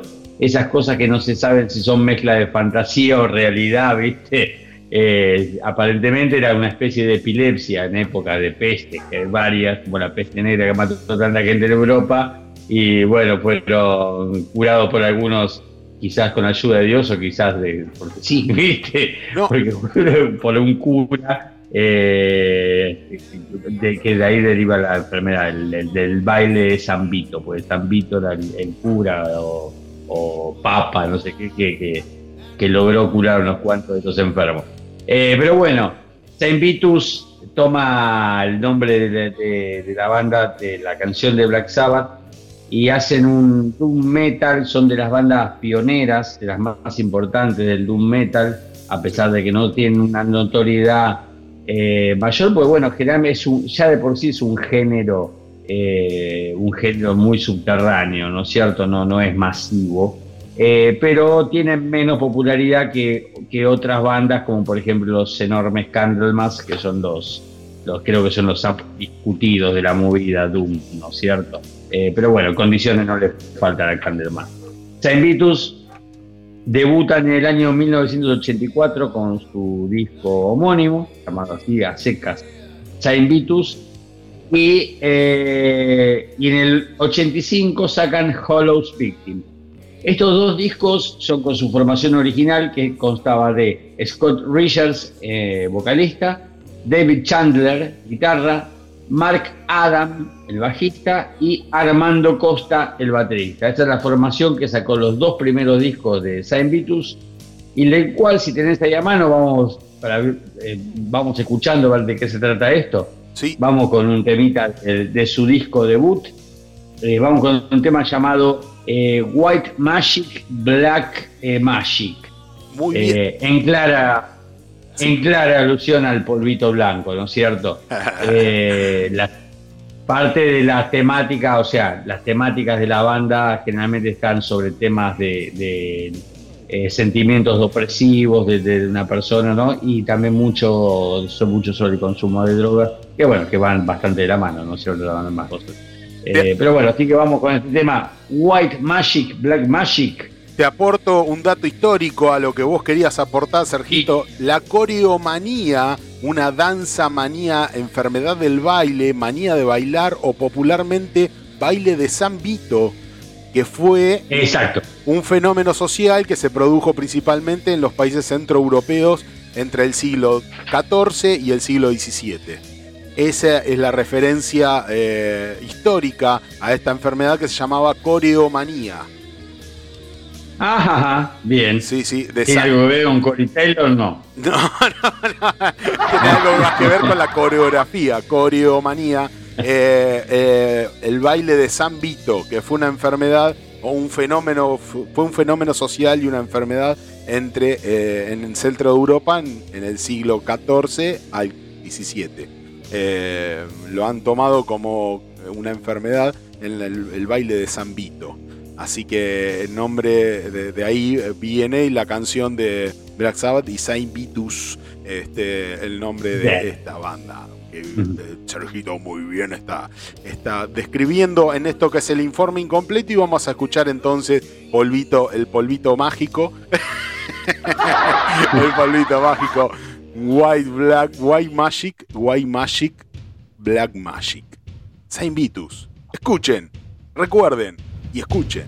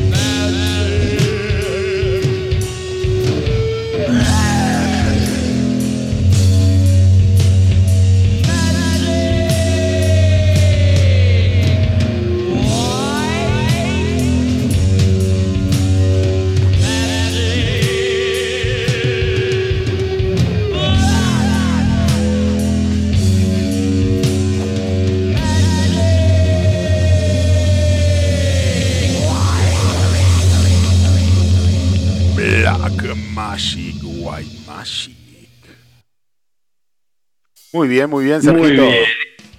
Esto fue el debut de Saint Vitus, ¿no es cierto? Que bueno, como bien decía, grabaron dos discos con su primera formación y eh, luego se retira Scott Richards de la- del micrófono y eh, entra en su reemplazo eh, también un, célebre personaje de la escena Doom estadounidense, o sea, de la, naciente escena Doom, el señor Wino Wainwright, Scott Wino Wainwright, quien eh, previamente atrás a Invitus se desempeñaba como guitarrista y vocalista de la banda The Obsessed. Es una banda también de Doom Metal que quizás goce de más prestigio, popularidad que Saint Vitus. Eh, a mí me gusta más Saint Vitus realmente. Eh, es más Black Sabbath aún, es más, es más eh, Black Sabbath. Claro. Y acá las influencias son más que notorias, pero Obsessed está más cercano en todo a Black Sabbath. Eh, y bueno, eso, eso es cuestión de gusto. La cuestión de que con Wino en las voces graban los álbumes que quizás son los más populares de la banda, ¿no es cierto? Eh, tuvieron, tuvieron, digamos, su, su, su- no sé, no, decir 15 minutos de gloria sería eh, despectivo. En realidad tuvieron su suceso, moderado suceso, ¿no es cierto? Más que nada por el ti- estilo musical que estamos hablando, de que nunca llegó a ser eh, muy masivo, ¿no es cierto? Sí.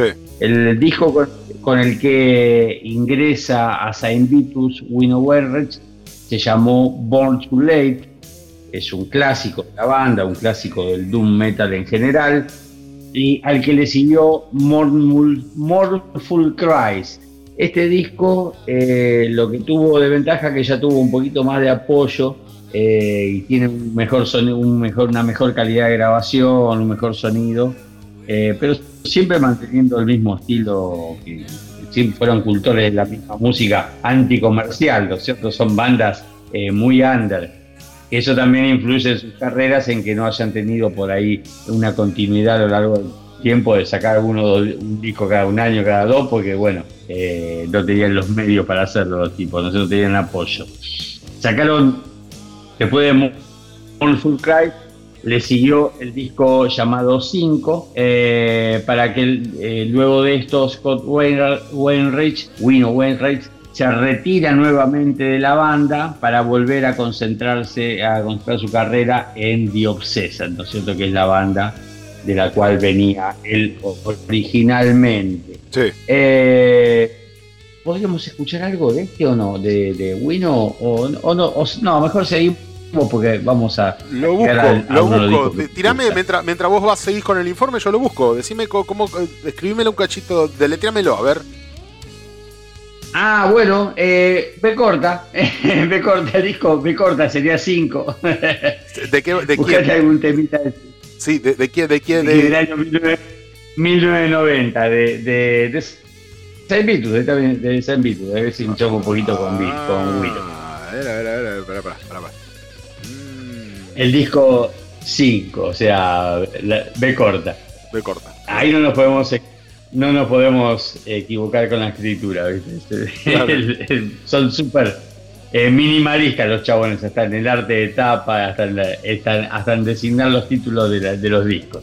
Eh, Eh, bueno, eh, eh, the, the Bomb, Saint Vitus, Useless. No está el disco así, de corta.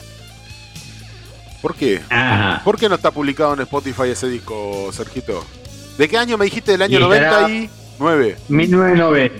1990. 1990. No, tengo del 91 eh, Javier Tan 2. Javier Tan 2. Ah, es un, compi- un compilado debe ser ese. Es- Y bueno, no importa, igual vamos, igual vamos porque tenem- vamos a llegar al disco que más me gusta de ellos, va al disco, va, va a decir por cariño, ¿no? Porque es el disco con el que los conocí. Claro. Eh, bueno, te decía de que Wino se abandona la banda para volver a, a Obsessed, Sí, que era su banda con la que, que en realidad arrancó en 1976, ¿no es cierto? Con la banda antes de que San Vitus existiera. sí. Eh, y bueno, eh, la banda sigue, su próximo disco fue con Christian Linderson como vocalista. eh, se llamó COD o COD, eh, es del año 1992, y él también se, se va de la banda para que vuelva el cantante original Scott Richards, con el que eh, publican mi álbum favorito de ellos, que se llama Die Feeling, es del año no- 1995. Y ahí sí, si querés, mandale, mandale, mandale Dark World. Ah, Dark World te había pedido de ahí, ¿no? Vamos a, ver. escuchar un poquito de... ver, a ver, a ver, a ver, Dark World, Dark World. Dark World, entonces, de Saint Vitus, Saint Vitus, Dark World. del disco Die Healing del 95.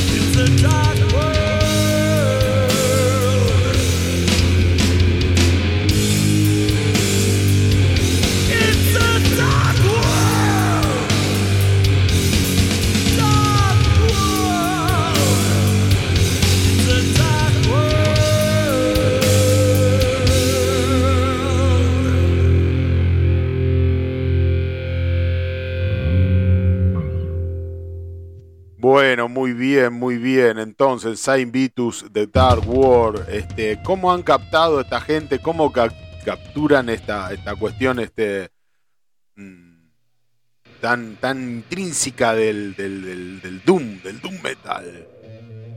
¿No, Sergito? Es así, es así, es una música muy opresiva, muy, muy triste, muy, muy desgarradora, sí, la, la verdad, que- lo hacen muy bien.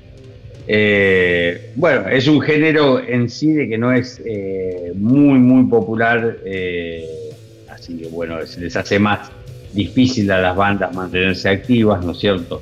Sobre todo si pretenden vivir de la música, aunque ya es más fácil por nacer, por nacer en Estados Unidos le resulta más fácil que acá igualmente, ¿viste? Pero bueno.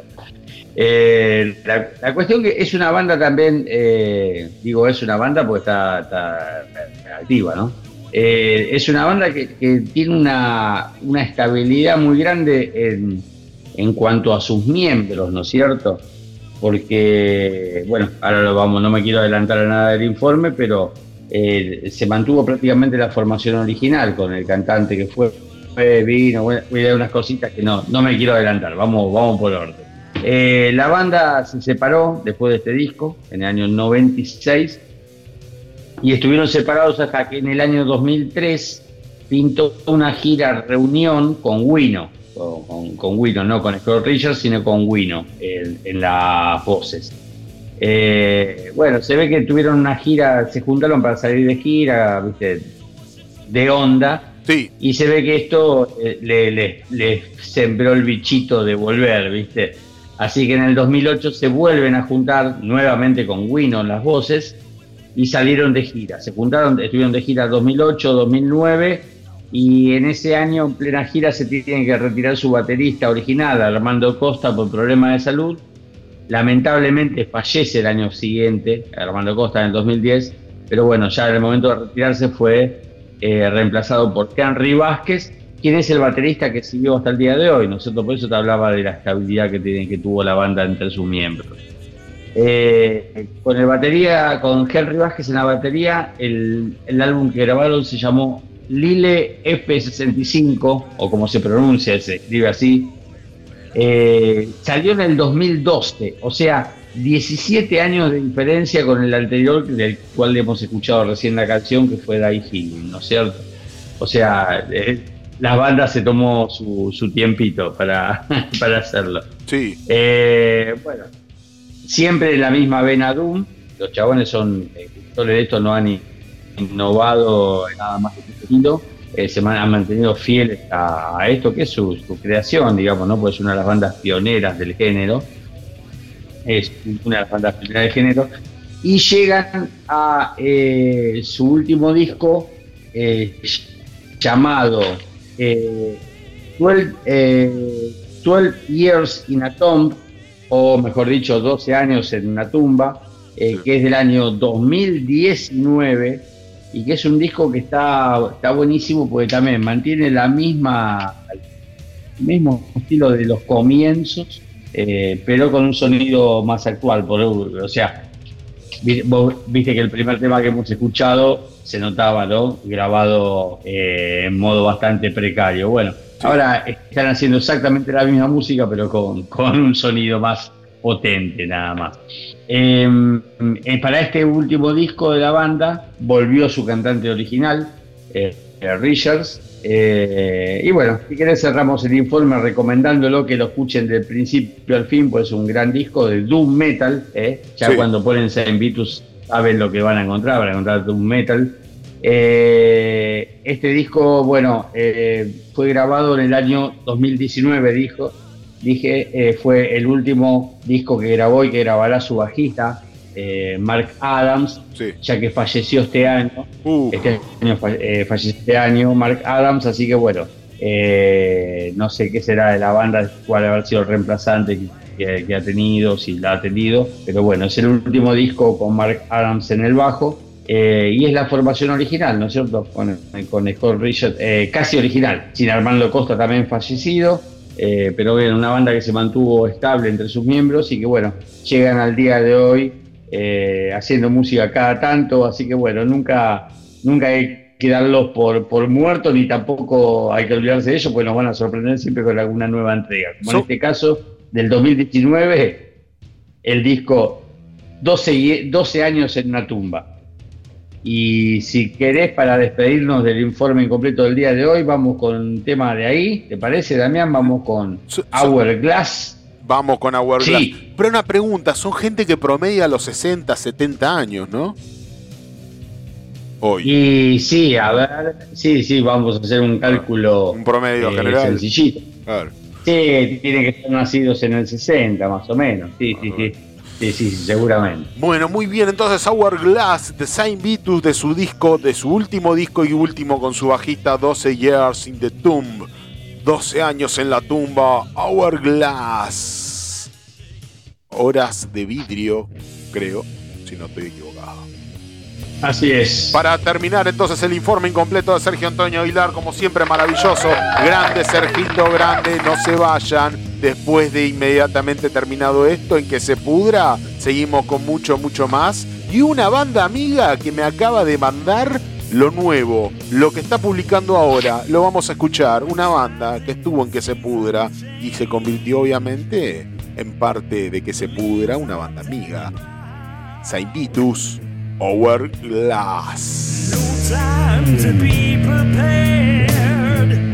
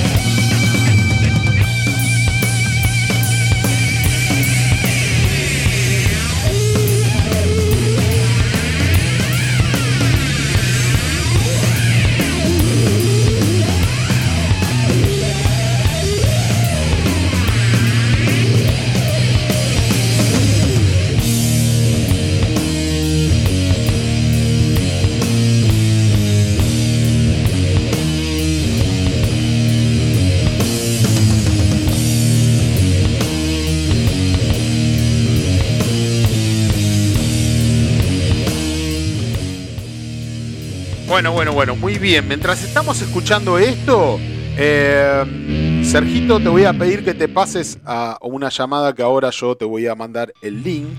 Este, así podemos meterlo también a, eh, a Eduardo de Ripio, que nos viene a presentar nuevo material. ¿Te animás, Sergito? Por favor. Sergito, ¿me escuchás? Eh, te- Sí, sí, te paso, te paso el link a una nueva llamada, así lo podemos incluir a Eduardo eh, de Ripio que nos viene a presentar nuevo material, ¿puede ser? De una, me conecto acá, dale. Sí, el link anterior, el de la llamada anterior, eh, el de la llamada de WhatsApp anterior, ¿te acordás? Lo hacemos por ese. Dale, dale. Dale, dale. Ahí voy. Mientras tanto seguimos escuchando un poquito más. eh, mm, seguimos escuchando... A ver, seguimos escuchando... ¿Qué les parece si escuchamos... eh, esto nuevo, esto nuevo de Ripio. A ver, a ver, un segundo, ¿eh? Un segundo, un segundo, un segundo, un segundo, un segundo, un segundo. Acá está, señoras y señores, lo nuevo de Ripio. A ver, Ripio, Ripio, banda argentina. Cuando lo descubran, cuando descubran lo que he pasado. Vayan escuchando esto y enseguida volvemos con Eduardo y que nos dice qué fue este video.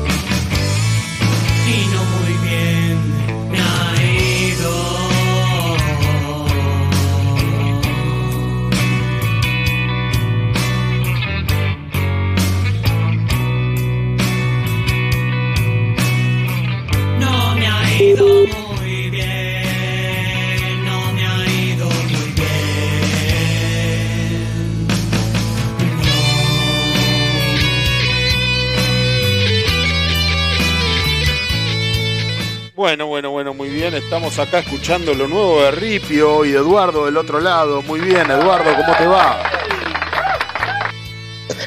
Edu. Hola amigos de que se pudra radio, ¿cómo andan todos?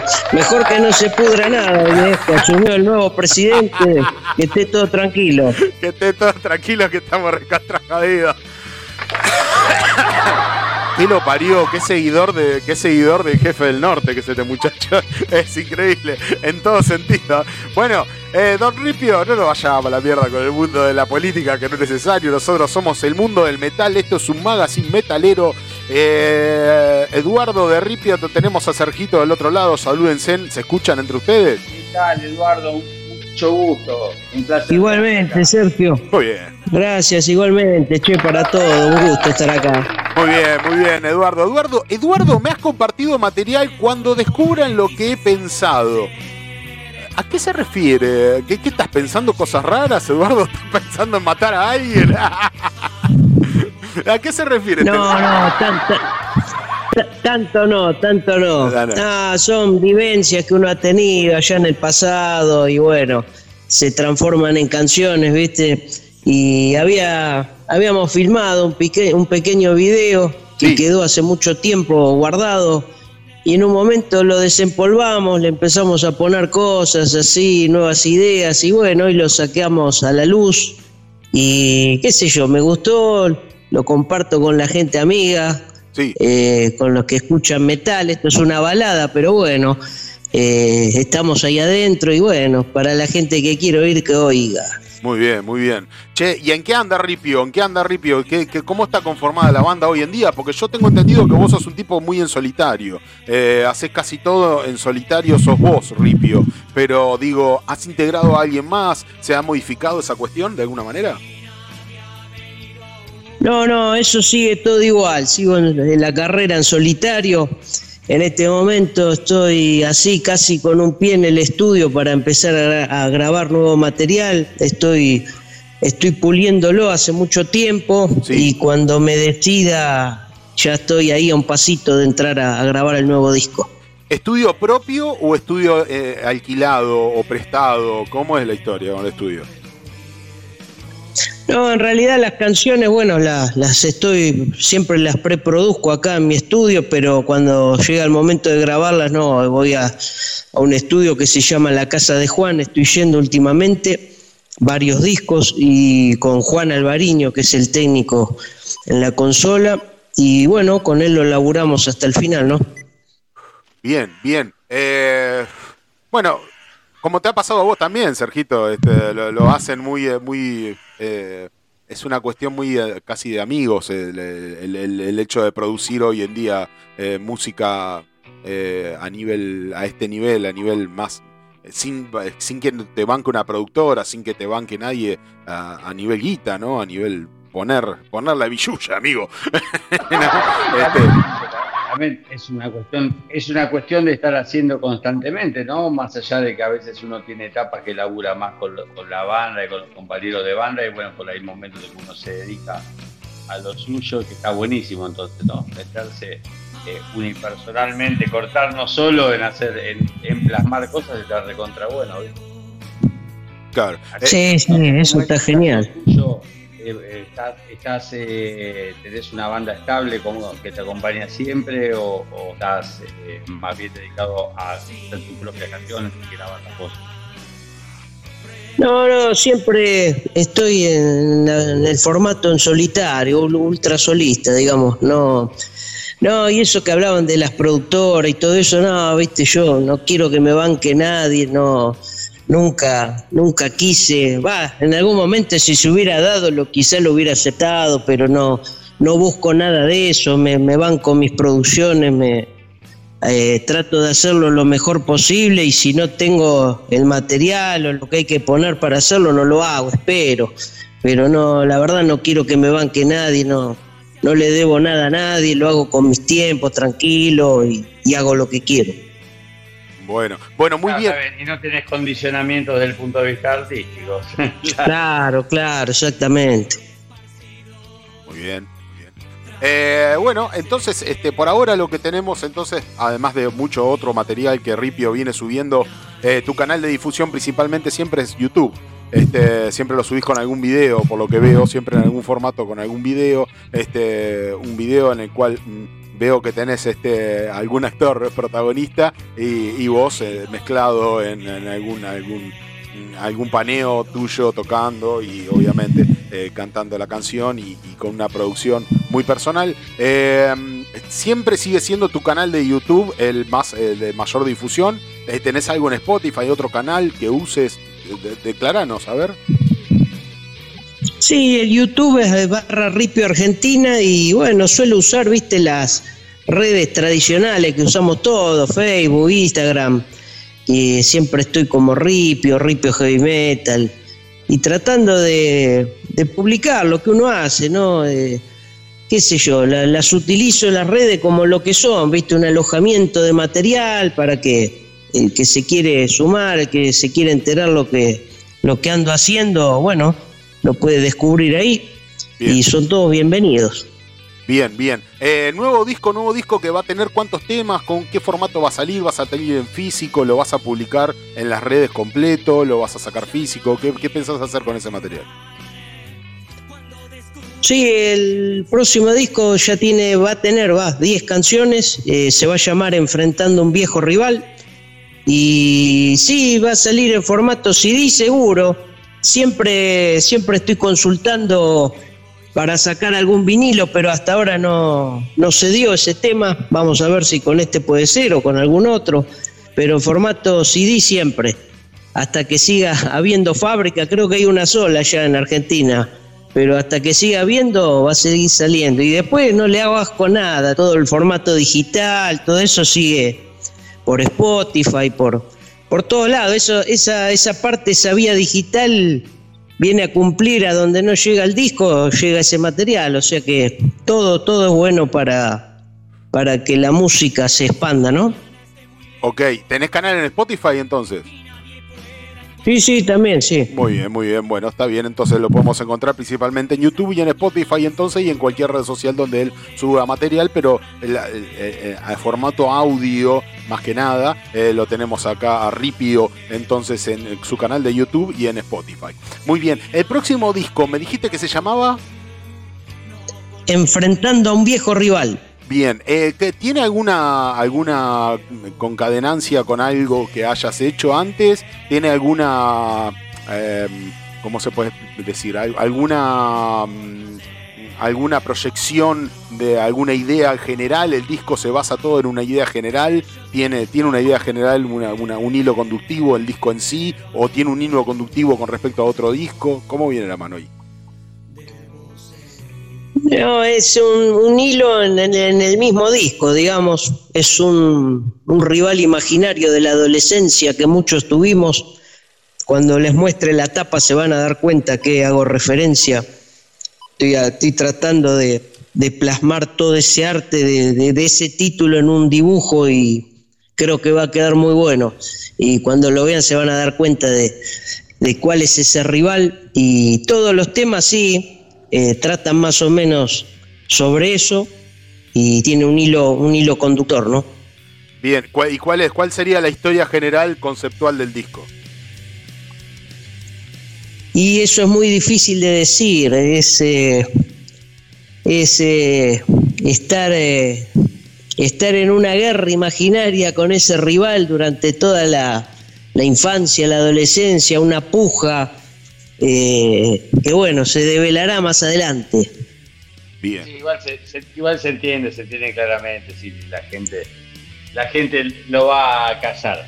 Eh, Creo que todos hemos vivido más cosas está así. Preparando, más si está preparando un, un dibujo, eh, un arte de tapa en ese sentido va a quedar más claro aún. Eh, o sea, vos eh, te- eh, también eh, incursionás en otras artes, también haces eh, dibujo, pintura, algo de ese, de estilo. No, me gusta todo eso, sí lo hago, pero no, el de la tapa del disco la va a dibujar otra persona. Eh, y, sí, lo que me gusta es que cuando alguien escucha alguna canción o se adentra en algún disco mío, que mire la tapa primero, porque ahí se va a dar cuenta con lo que se va a encontrar. Eso, por eso me gusta que las tapas estén bien, que reflejen bien lo que yo quiero decir. O sea, el dibujo ya te expresa todo.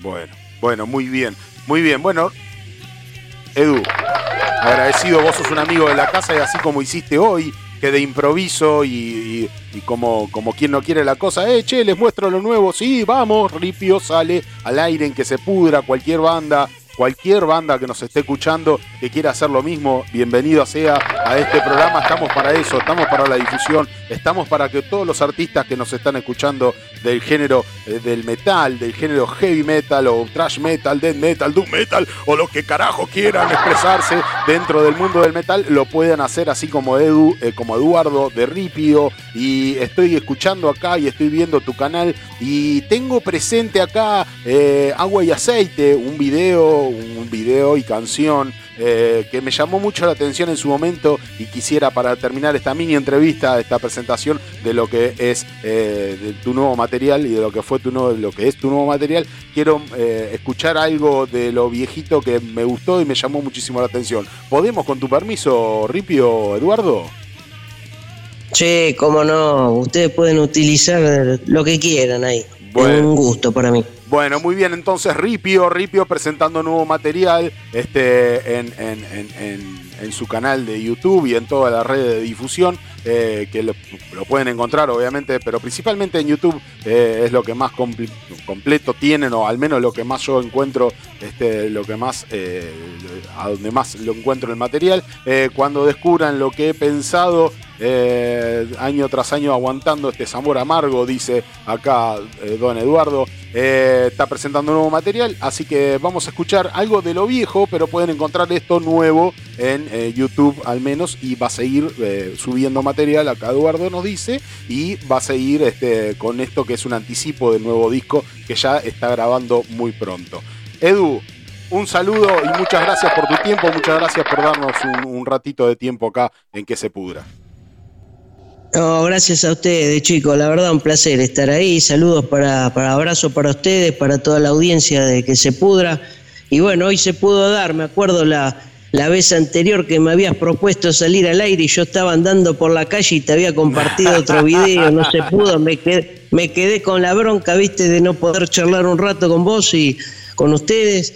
Y bueno, hoy se dio, así que estoy contento. Un abrazo para todos y gracias, che. Un abrazo, Edu. Te dejo Gracias, descansar, que ya está muy tarde. Y Sergito también está ahí del otro lado, te da, te da los saludos. Bueno, muy bien. Este, vamos a escuchar entonces eh, agua y aceite, entonces, de acá en que se pudra. un- hace un añito, más o menos, subido al canal de YouTube. No se vayan, quédense en que se pudra, que hay mucho, mucho, mucho más.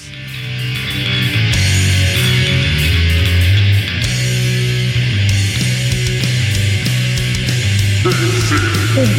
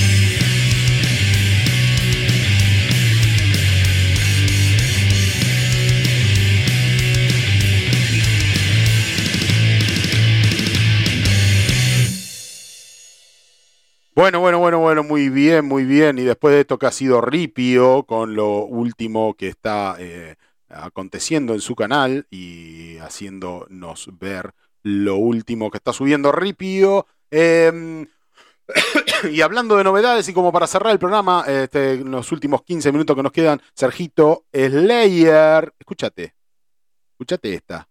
Lo nuevo Slayer. Va, no es nuevo. Slayer, Slayer que viene publicando algo que es eh, Mandatory Suicide, este, lo que estamos escuchando ahora, un vivo del año 94. Este es eh, lo que está publicando como radar de novedades en Spotify. Eh, Spotify tiene, tiene una selección de las novedades de acuerdo a los artistas que está siguiendo. Obviamente, seguimos a Slayer, por supuesto. Desde luego. Así que tenemos a Slayer, este, que este sacó un live del 94, este, mm, un live del 94, 11 temas, eh, con eh, lo que fue un, concierto del 94. Este, Slayer ha hecho ahí un reciclado de esto. Eh, Sergito, ¿cómo te caen en vista los reciclados a vos? No estoy en contra, no estoy en contra porque me parece que hay gente que le gusta consumir eh, eh, diferentes, eh, hay gente que, que le gusta eh, tener diferentes conciertos de diferentes épocas y todo, así que está bien. A mí yo la verdad que no le doy mucha bola, me gustan más los discos de estudio, viste, pero bueno, eh, está, está todo bien, está todo bien que igual lo consumo. Reciclado- Y más siendo el layer, bueno. Claro. el layer está todo bien. Reciclados, reciclados de cosas en vivo, también lo ha sacado Children of Bodom. Eh, estamos escuchando ahora Children of Bodom. Eh, un recicladito también.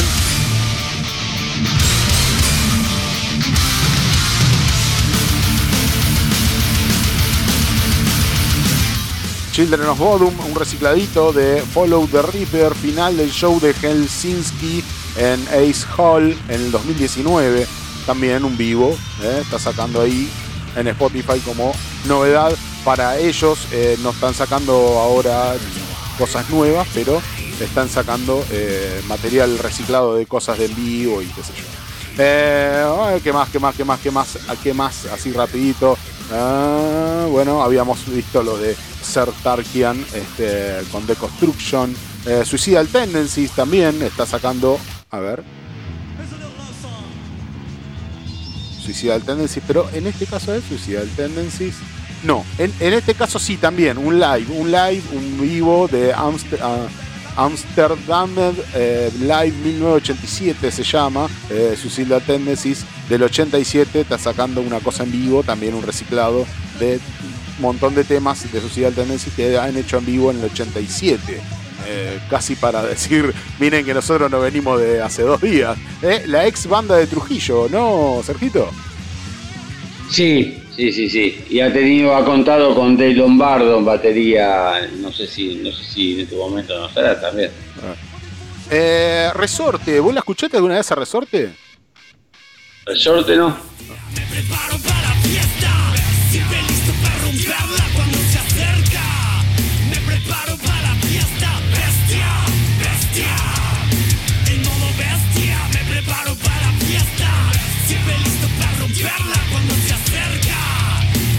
Bueno, muy bien, en este caso, eh, Resorte, modo, eh, modo bestia, eh, un sencillo, ellos sí han sacado material nuevo, un sencillo, modo bestia, Hazte pa' allá, Navegando, es una banda española de mm, mezcla hip hop, rap y metal.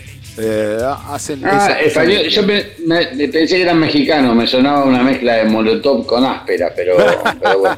No, me parece que son españoles, si no estoy muy equivocado. Eh, eh, para, para, para, para, para. Eh,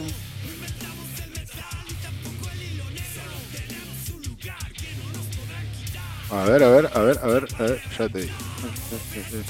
No, ah, no, mexicanos, sí, tenés razón, Sergito, son mexicanos, sí, Mexicano. mexicanos, mexicanos, sí, sí, toda la razón del mundo, Sergito, sí, sí, mexicanos, mexicanos, sí, sí, que dicen que no mezclan acá, mezclan de todo un poco. bueno, no, no, esos son las, las novedades, Lo- los, quieren escuchar, a mí me gusta, es una banda que me gusta mucho, pero estaba recontra convencido que eran gallegos, no, no, no, son bien, bien, bueno. Eh, Perfect Stranger de Dimmu Borgir, ya lo habíamos escuchado la otra vuelta. eh, lo habíamos escuchado. Mm, eh. Nulo, Nulo, Nulo está sacando material nuevo, Nulo. A ver. Los representantes, los últimos representantes del Wacken.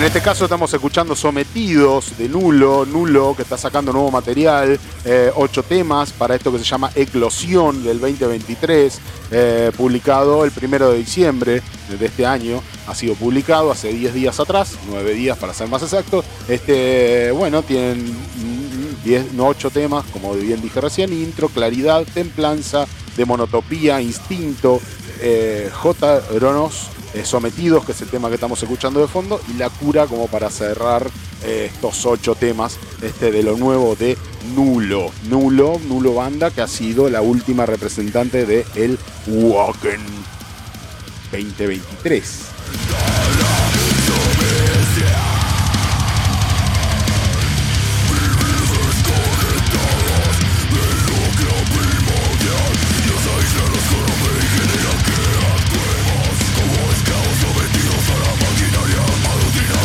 ¿Lo conoces a Leo Maraccioli, Sergio?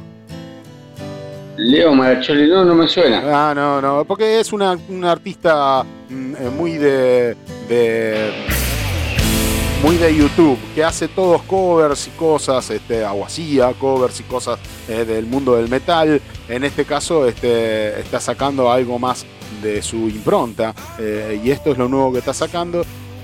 Es, como que entró primero por las redes sociales. Entró primero siendo un influencer, un youtuber, ¿viste? Y para después este, intentar convertirse en un artista más, más completo. Eh, y esto es lo que más o menos se está sacando. Que en realidad no sé si será del propio, ¿eh? Dice versión metal. Me parece que está, está haciendo otro cover de otra, de otra, de otro tema.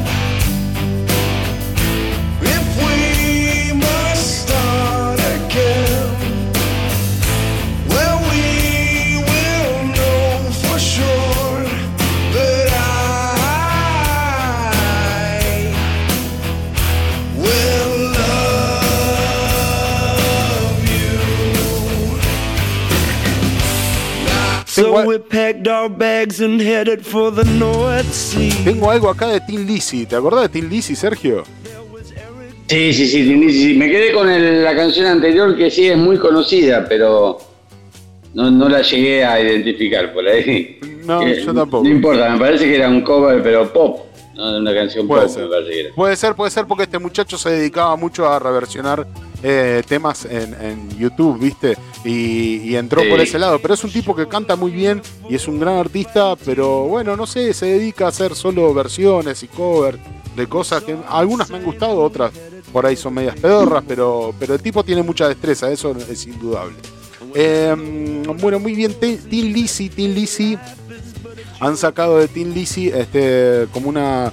mm, dice Vaga- Vagabonds of the Western World Deluxe Ed- Edition. Una edición deluxe de un disco de Lizzy. Eso es lo que han sacado nuevo. Ah, Yo no entiendo eso. Un montón de temas, 47 temas tiene este disco. Eh, eso eso eh, vi- viene más de la mano de las. De las este, en este caso de eh, eh, Universal. Universal Music Corporation Operation Limit- Limited. Eh, Universal. O sea, vi- vi- viene más de, la- de las manos de las discográficas, ¿no? Intentar este, seguirle sacando jugo a las piedras, me parece. Bueno, pero está bien, si, que si le funciona, eh, también está el tema de que hay mucha gente que por ahí se dedica a coleccionar, ¿no? Entonces, bueno, encontrar un, un nuevo nicho de ventas por, e- por ese lado, eh, Claro. no sería nada raro. Eh, me, me acordaba ahora, ¿no? Reflexionando sobre esto, que cuando no- nos dio la, estuvimos charlando, ahora con, con Guata, cuando, cuando lo, lo- lo crucé que fui a comprar unas entradas a Icarus.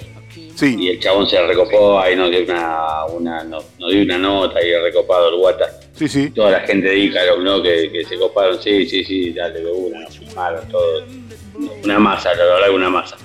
Eh, y, y contaba ahí Guata de que, eh, bueno, viste que está difundido el tema de cassette. que Yo eso no, no pensé que era, que era nada más una vertiente más extrema de los black metaleros, ¿no? pero no, se está difundiendo, se están eh, fabricando cassette eh, que mucha gente los compra Sí. y los dejan la, o sea, con, la, con, la- con el plastiquito original, o sea, no los abre. Claro. no, no, no los abre. Nada, o sea. Muy coleccionista. Y, y bueno, está bien. Está buenísimo, es un nicho de venta más, ¿viste? Para la discográfica está, está bueno. Bueno, se ve que la gente que. que- yo, yo lo que me imagino que nosotros éramos, éramos chicos y no teníamos un peso y apenas teníamos para comprar el cassette, a veces no comprábamos el TDK, comprábamos el otro más barato, ¿viste? Algún buff, alguno más barato, ¿viste? Para, para regrabarnos música. Entonces ahora uno que por ahí trabaja, que yo qué, más o menos dice, bueno, más o menos tengo un...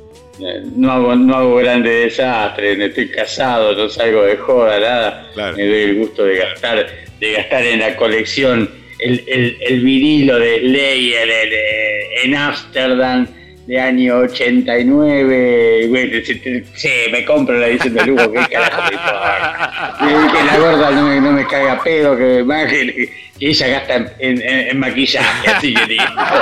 que se venga el mundo abajo, me chupo un huevo. hijo.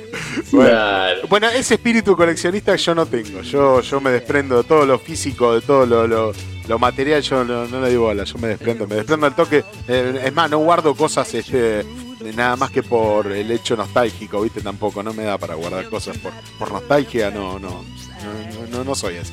Eh, Bewitch- Witcher, ¿lo conocés, Sergio? Bewitcher. Sí, The Witcher sí, pero para que hay, hay eh, a mí los que me gustan mucho son lo- los eh, norteamericanos, una banda más bien joven, tendrá 10 años, no sé, o un poco más. Eh, The Witcher que eh, son speed metal, black metal, ese, ese estilo. Bueno, a ver. Que es un trío, es un trío, sí.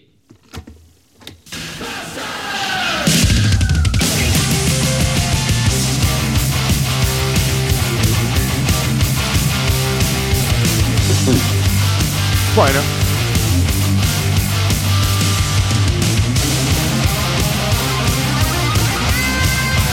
Te debo decir. Haciendo un tema de Motley Crue, haciendo un tema de Motley Crue, mira vos.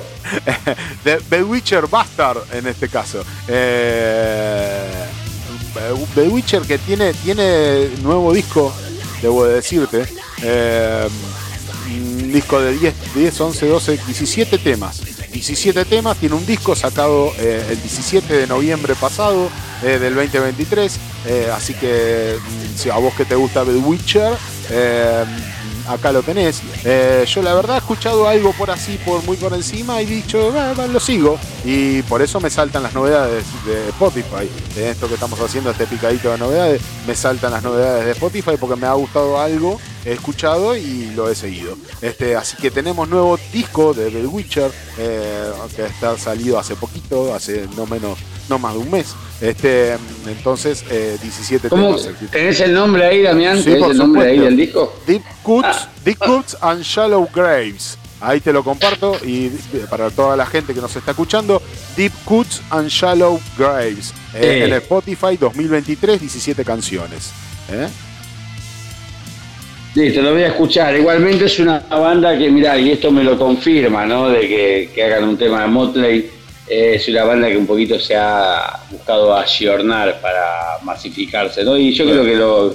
Vamos a ver, vamos, si está bueno esto, pienso que lo va a terminar logrando, ¿no? Porque eh, es una banda que se ve que quiere salir de under.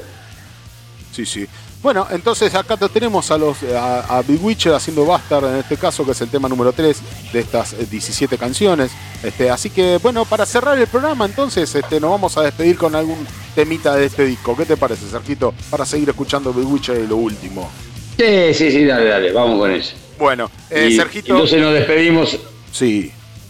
Nos despedimos con eso, nos despedimos hasta la semana que viene, entonces, compa. Hasta la semana que viene, Sergito, que descanses, que tengas una buena semana. Como siempre, eh, encantado de poder hacer este programa con vos y gracias por, gracias por todo el amor y el cariño que nos pro- propicias domingo a domingo. Y me voy feliz escuchando Big Witcher, vamos a ver. Bueno, Way Witcher, eh, vamos a escuchar este tema. Bueno. Sí, sí. Buena semana para todos, gente. Buena semana, buena Aguante semana. que se pudra. Aguante que se pudra. Big Witcher, eh, vamos a escuchar entonces Satanic Panic, un demo 2013 dice, que lo han incluido en esto nuevo de Big Witcher. Bien.